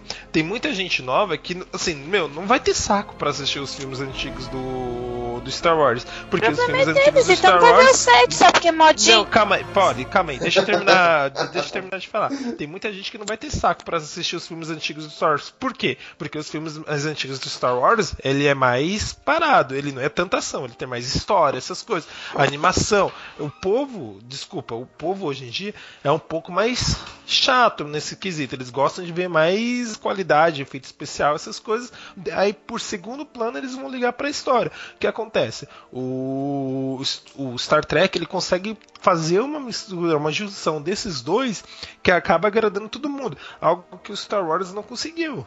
Eles simplesmente tentam é, fazer uma, um agrado, essas coisas, todo mundo para os fãs antigos, mas eles não conseguem puxar tanto para os novos fãs. Porque o, se você for pegar os filmes antigos do, do Star Wars, quem gosta da série e tudo mais, essas coisas adora. Mas tem muita gente nova que, assim, olha aquilo, começa a ver o filme e desiste no meio. Olha. Eu não é, entendi o que você dizer, mas eu não concordo. Eu acho que os trailers e toda. Tô falando. Tá escutando? não? E toda a propaganda. Tá escutando? Alô? Sim, pode falar. Continua, que tá todo mundo ouvindo. Ah, tá. Não, eu tô falando assim, eu entendi o que o Guilherme quis dizer, mas eu discordo. Toda a propaganda, todo o Huawei que foi feito em cima de Star Wars 7 fez mu- muita gente que era que não era que ficou de boca em boca. Uma prova mesmo é o Gabriel. Ele não tinha assistido de tanto fazer o Huawei, ele foi lá e foi atrás da série velha, a- da, da série trilogia original, depois a trilogia é mas assistiu para assistir o 7. Então, assim, eu acho que tudo bem, é um pouco mais maçante, é, mas se você quer, quer fazer parte, você, você vai ficar só com o que é novo, o que é o atual, tipo, é. É igual eu falei, você vai ver o filme Batman vs Superman, vai ver, não vai ver o Superman, um filme anterior pra você entender toda a história. Tudo bem que o efeito Mas o é Homem diferente. de Aço é mais atual. É um filme, se você for parar pra pensar, tem mais, mais ação, tem um, um contexto mais atual. É diferente se você pegar. Quanto foi lan- foi lançado o Retorno de Jedi? Não lembro o ano exato agora. Mil. 86, não é? O Retorno de Jedi é 86. 86. Então, ó, pe- pega aí, foi quase ah, o quê? É, 30 30, anos. anos. É um filme que já tem Melhor 30 ano do anos de diferença, praticamente. Aí você pega o Homem de Aço por Batman vs Superman. Não tem nem 10 anos de diferença. Então, tipo, é um filme. 2013. Daí, ó, é, um, é um filme atual, é um filme que tá no contexto atual. Não é um filme que, tipo, tem 30 anos de diferença na história. 30 anos de diferença Ah, eu- de, de público, porque você vai pensar, meu, 30 anos é Para muita de comer coisa. fala. porra. Desculpa. Então. Então. Tá com a boca cheia aí. É Tá 30 bom, anos. Muita coisa. É, é, é muito, Então, mas- é muito tempo de diferença assim para você for pensar de uma história para outra. Não é é um tipo o que você falou, Batman vs Superman e o Homem de Aço não serve de comparação. Você tem que pegar assim, o Star Trek mesmo, ele tentou se adaptar para para as pessoas novas, essas coisas, fazendo referências à série, filmes antigos. Algo que o Star Wars ficou preocupado tanto em agradar o pessoal da, da série antiga, dos filmes antigos, que não soube se adaptar, com medo de repetir o mesmo fracasso do, dos últimos três filmes, né? Que era Eu da. posso. Então, só complementando. Assim, o, o que o Guilherme disse, é, na verdade, assim, só respondendo também o da Polly em si, as- é, por mais que ela, ela fale, ah, quem não, tem que assistir os antigos. Tudo bem, eu acho legal uma pessoa, se tem vontade de conhecer, ter que assistir os antigos. Só que se eu vou, por exemplo, assistir um filme novo, ah, eu. Quer ver? Que filme que eu comecei pelo segundo? Ah, não, não lembro. Eu sei que assim, você assiste o segundo filme. Ah, Exterminador do Futuro 2. Eu comecei, eu assisti primeiro o 2 para depois assistir o 1. E eu falei, putz, eu gostei, a história foi amarrada, bonitinha. Eu não precisei assistir o 1 para entender o 2. E ainda assim depois eu falei, não, beleza, gostei. Agora eu vou assistir, eu quero assistir os anteriores para ver, para entender de- melhor. Só que ó, a história foi tão boa que eu não precisei assistir um- os, do, os filmes, o filme anterior para ter uma noção do que estava acontecendo ali. É isso que assim a gente está discutindo. O, não é que ah, o Star Wars ele foi um filme ruim. Não, não foi um filme ruim. Ele foi um filme bom. Só que ele é um filme que o, que o Guilherme quis dizer é que assim você é obrigado, ele meio que te obriga a assistir os outros para você precisar entender toda a história. Enquanto esse novo do Star Trek, você não precisa assistir os anteriores para entender o que está acontecendo ali, porque ele não faz referência, tirando a música, a, a música sabotagem, ele não faz referência aos anteriores, ele não mostra tipo, ah, os filmes anteriores aconteceu isso, isso e isso. Eu posso assistir ele isolado, que ele não vai ser uma, assim, ele não vai me deixar aquela sensação de, putz, eu preciso assistir os anteriores para entender o que aconteceu nele. É isso que ele quis dizer.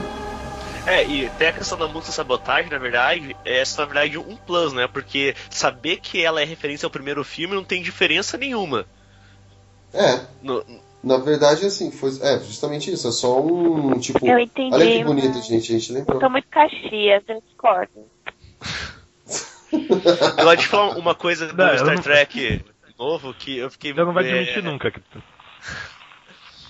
Não, isso não vai. Eu só quero falar última, uma última coisa do Star Trek novo que eu. é, que eu achei uma coisa e na verdade depois esqueceram. É, que no primeiro filme né, do Star Trek, e o, quando o Kirk é pequeno, ele tá fugindo com o carro do tio dele, né? O tio dele liga pra ele e fala: ah, "Vo- Você pensa, sabe que tua mãe tá fora da Terra, você pode fazer qualquer coisa, mas não é bem- muito bem assim. É tio? Eu achei que era padrasto. Hã? Eu achei que era padrasto, cara. Não, era. Não sei se era, que era tio, cara, se não me engano. No, no- na verdade, não foi falado. É, mas tá. Ele Um homem tá o carro. que tava cuidando dele, no caso.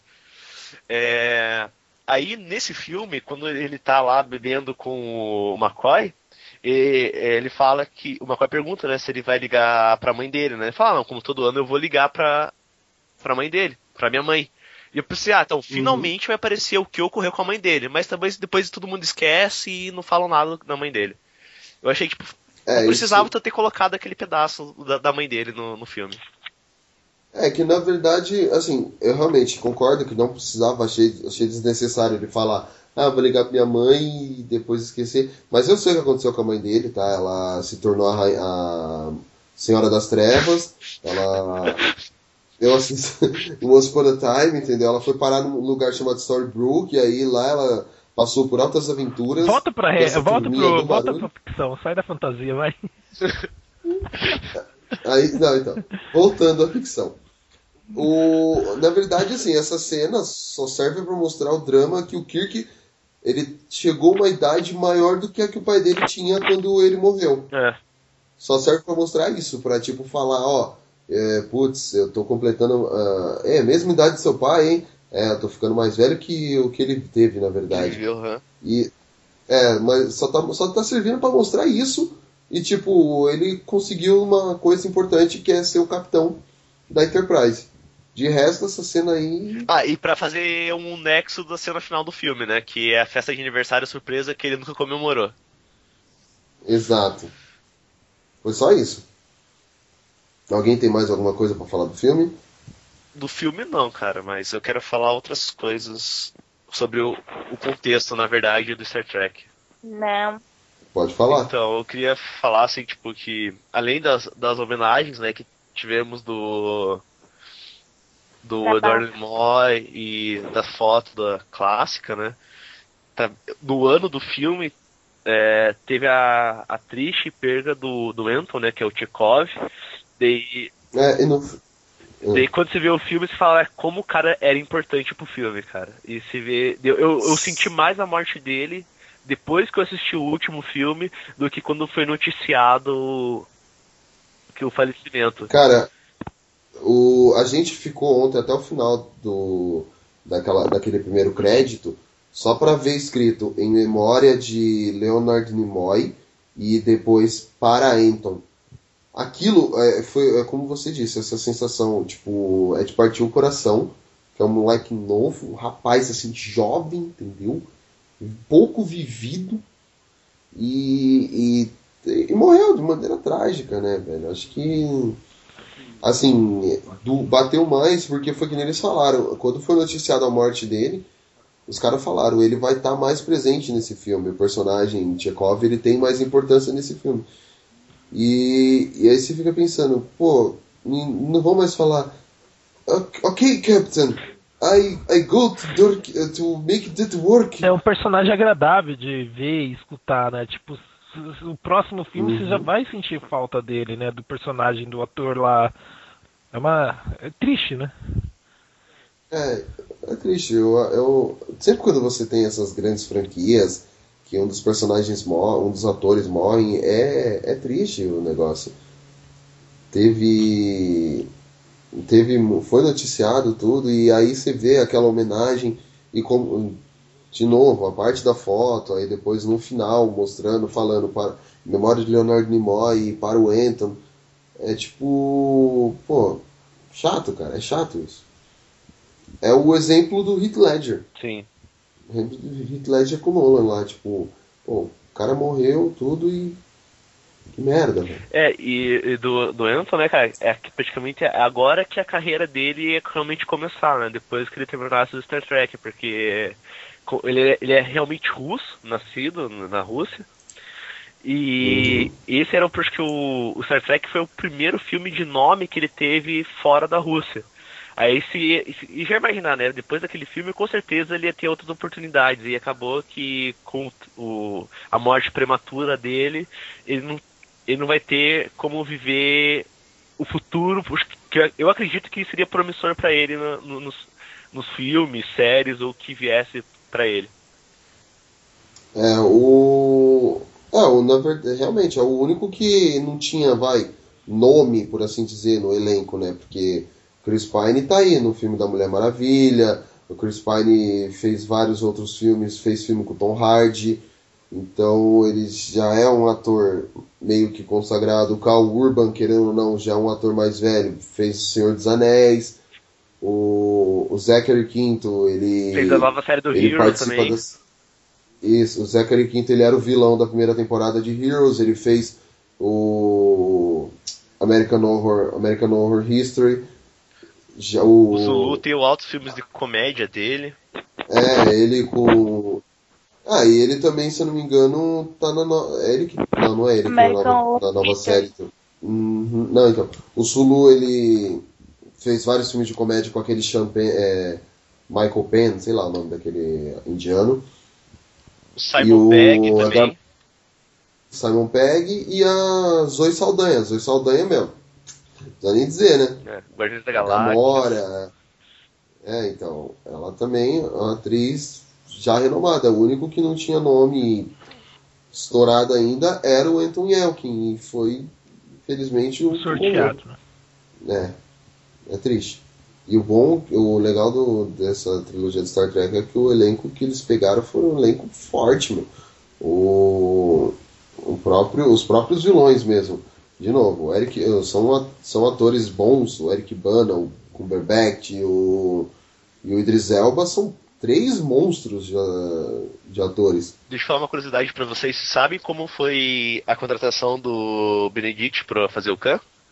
Não. Não. Diz que o, o. É que todo diretor tem um assistente, né? O assistente do. Abrams que falou assim: ah, cara, você tem que ver Sherlock e tal, cara, você vai adorar o cara.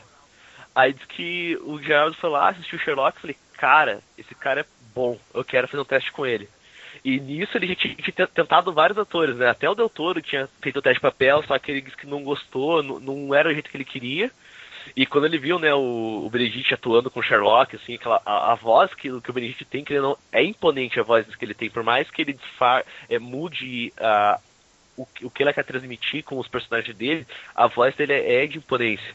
Diz que ele ligou pro, pro Benedict e tal, aí o Benedict tava na Inglaterra tudo mais, aí ele pediu pro amigo dele gravar no celular o teste dele e mandar pro J. Abrams. E que foi na hora, ele viu o vídeo no celular e falou, não, é esse cara, pode trazer que eu vou gravar com ele. É, meu. É uma ótima escolha, cara. Nem tem que pensar duas vezes.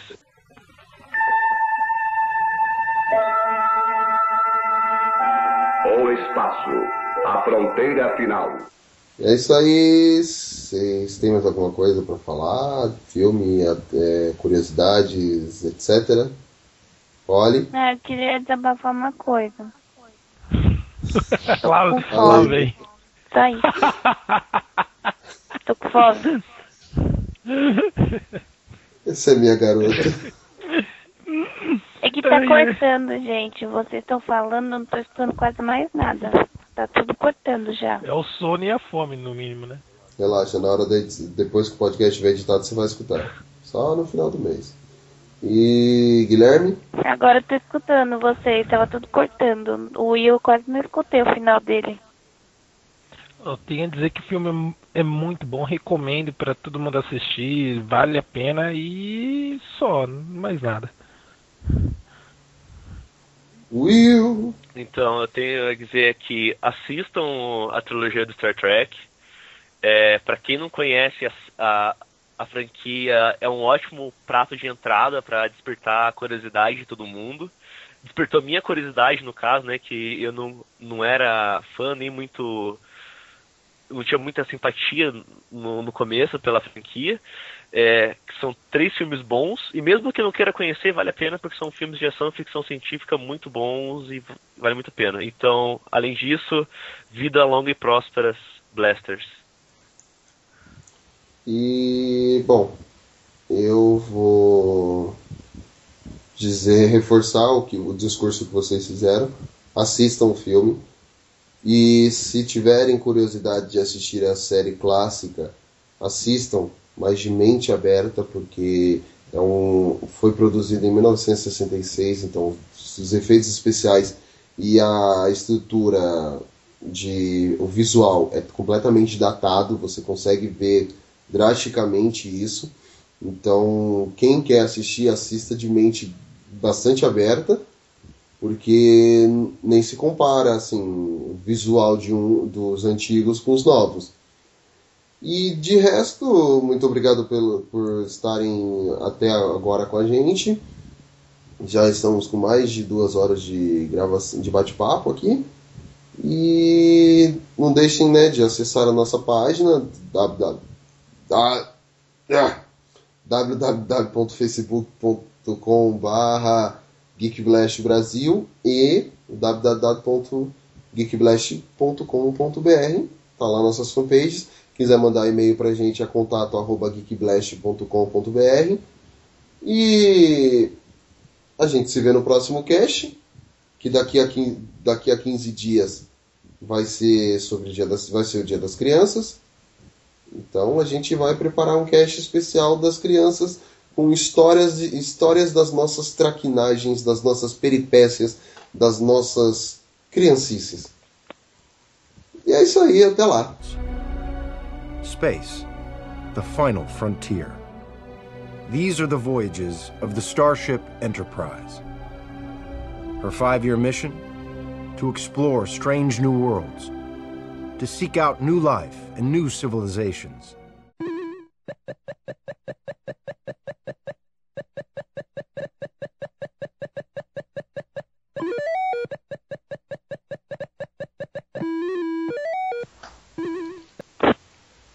Dois... O melhor filme da franquia. É, É isso que eu ia falar. Em 2000... O melhor filme da trilogia. E aí, eu posso falar ou vocês vão ficar me atrapalhando? Desculpa, É. chefe, vai. Então, Will, só que você falar, deixa larga ser egoísta mesmo. Gente, vocês têm, que entender, vocês têm que entender uma coisa, gente. Quem é a estrela do programa sou eu. Eu sou. aí o. Ego. Cadê o Ramonzito pra me ajudar aqui? Ajudar aqui. Não, mas é. Se vocês não Essa, brilham, essa estrela aí tá se achando demais, né? Depois de jogar uma matéria negra também pra assumir com essa estrela, vamos ver. Matéria vermelha. Ou matéria vermelha, né? Opa, errei. Vai ficar também isso. Então, vamos lá. Ai, baba ovo do Lucas. Não. Nossa. Não, tô brincando. Chateado dele. Chateado, mancado. Aceita que dói menos. Bom, vamos lá então. Vocês querem espelhar o Guilherme ou a gente continua? Acho que a gente continua, ele se mete no meio da conversa depois e que se foda. Mas não vai É. acontecer igual outro, não, né? Não, ele tá na conversa ainda. Ele, ele tá na conversa ainda. Ele só saiu para, ele só saiu do fone de ouvido pra ver se a Karina tava bem. Voltei. Tá, É, então acho que eu dormi, gente.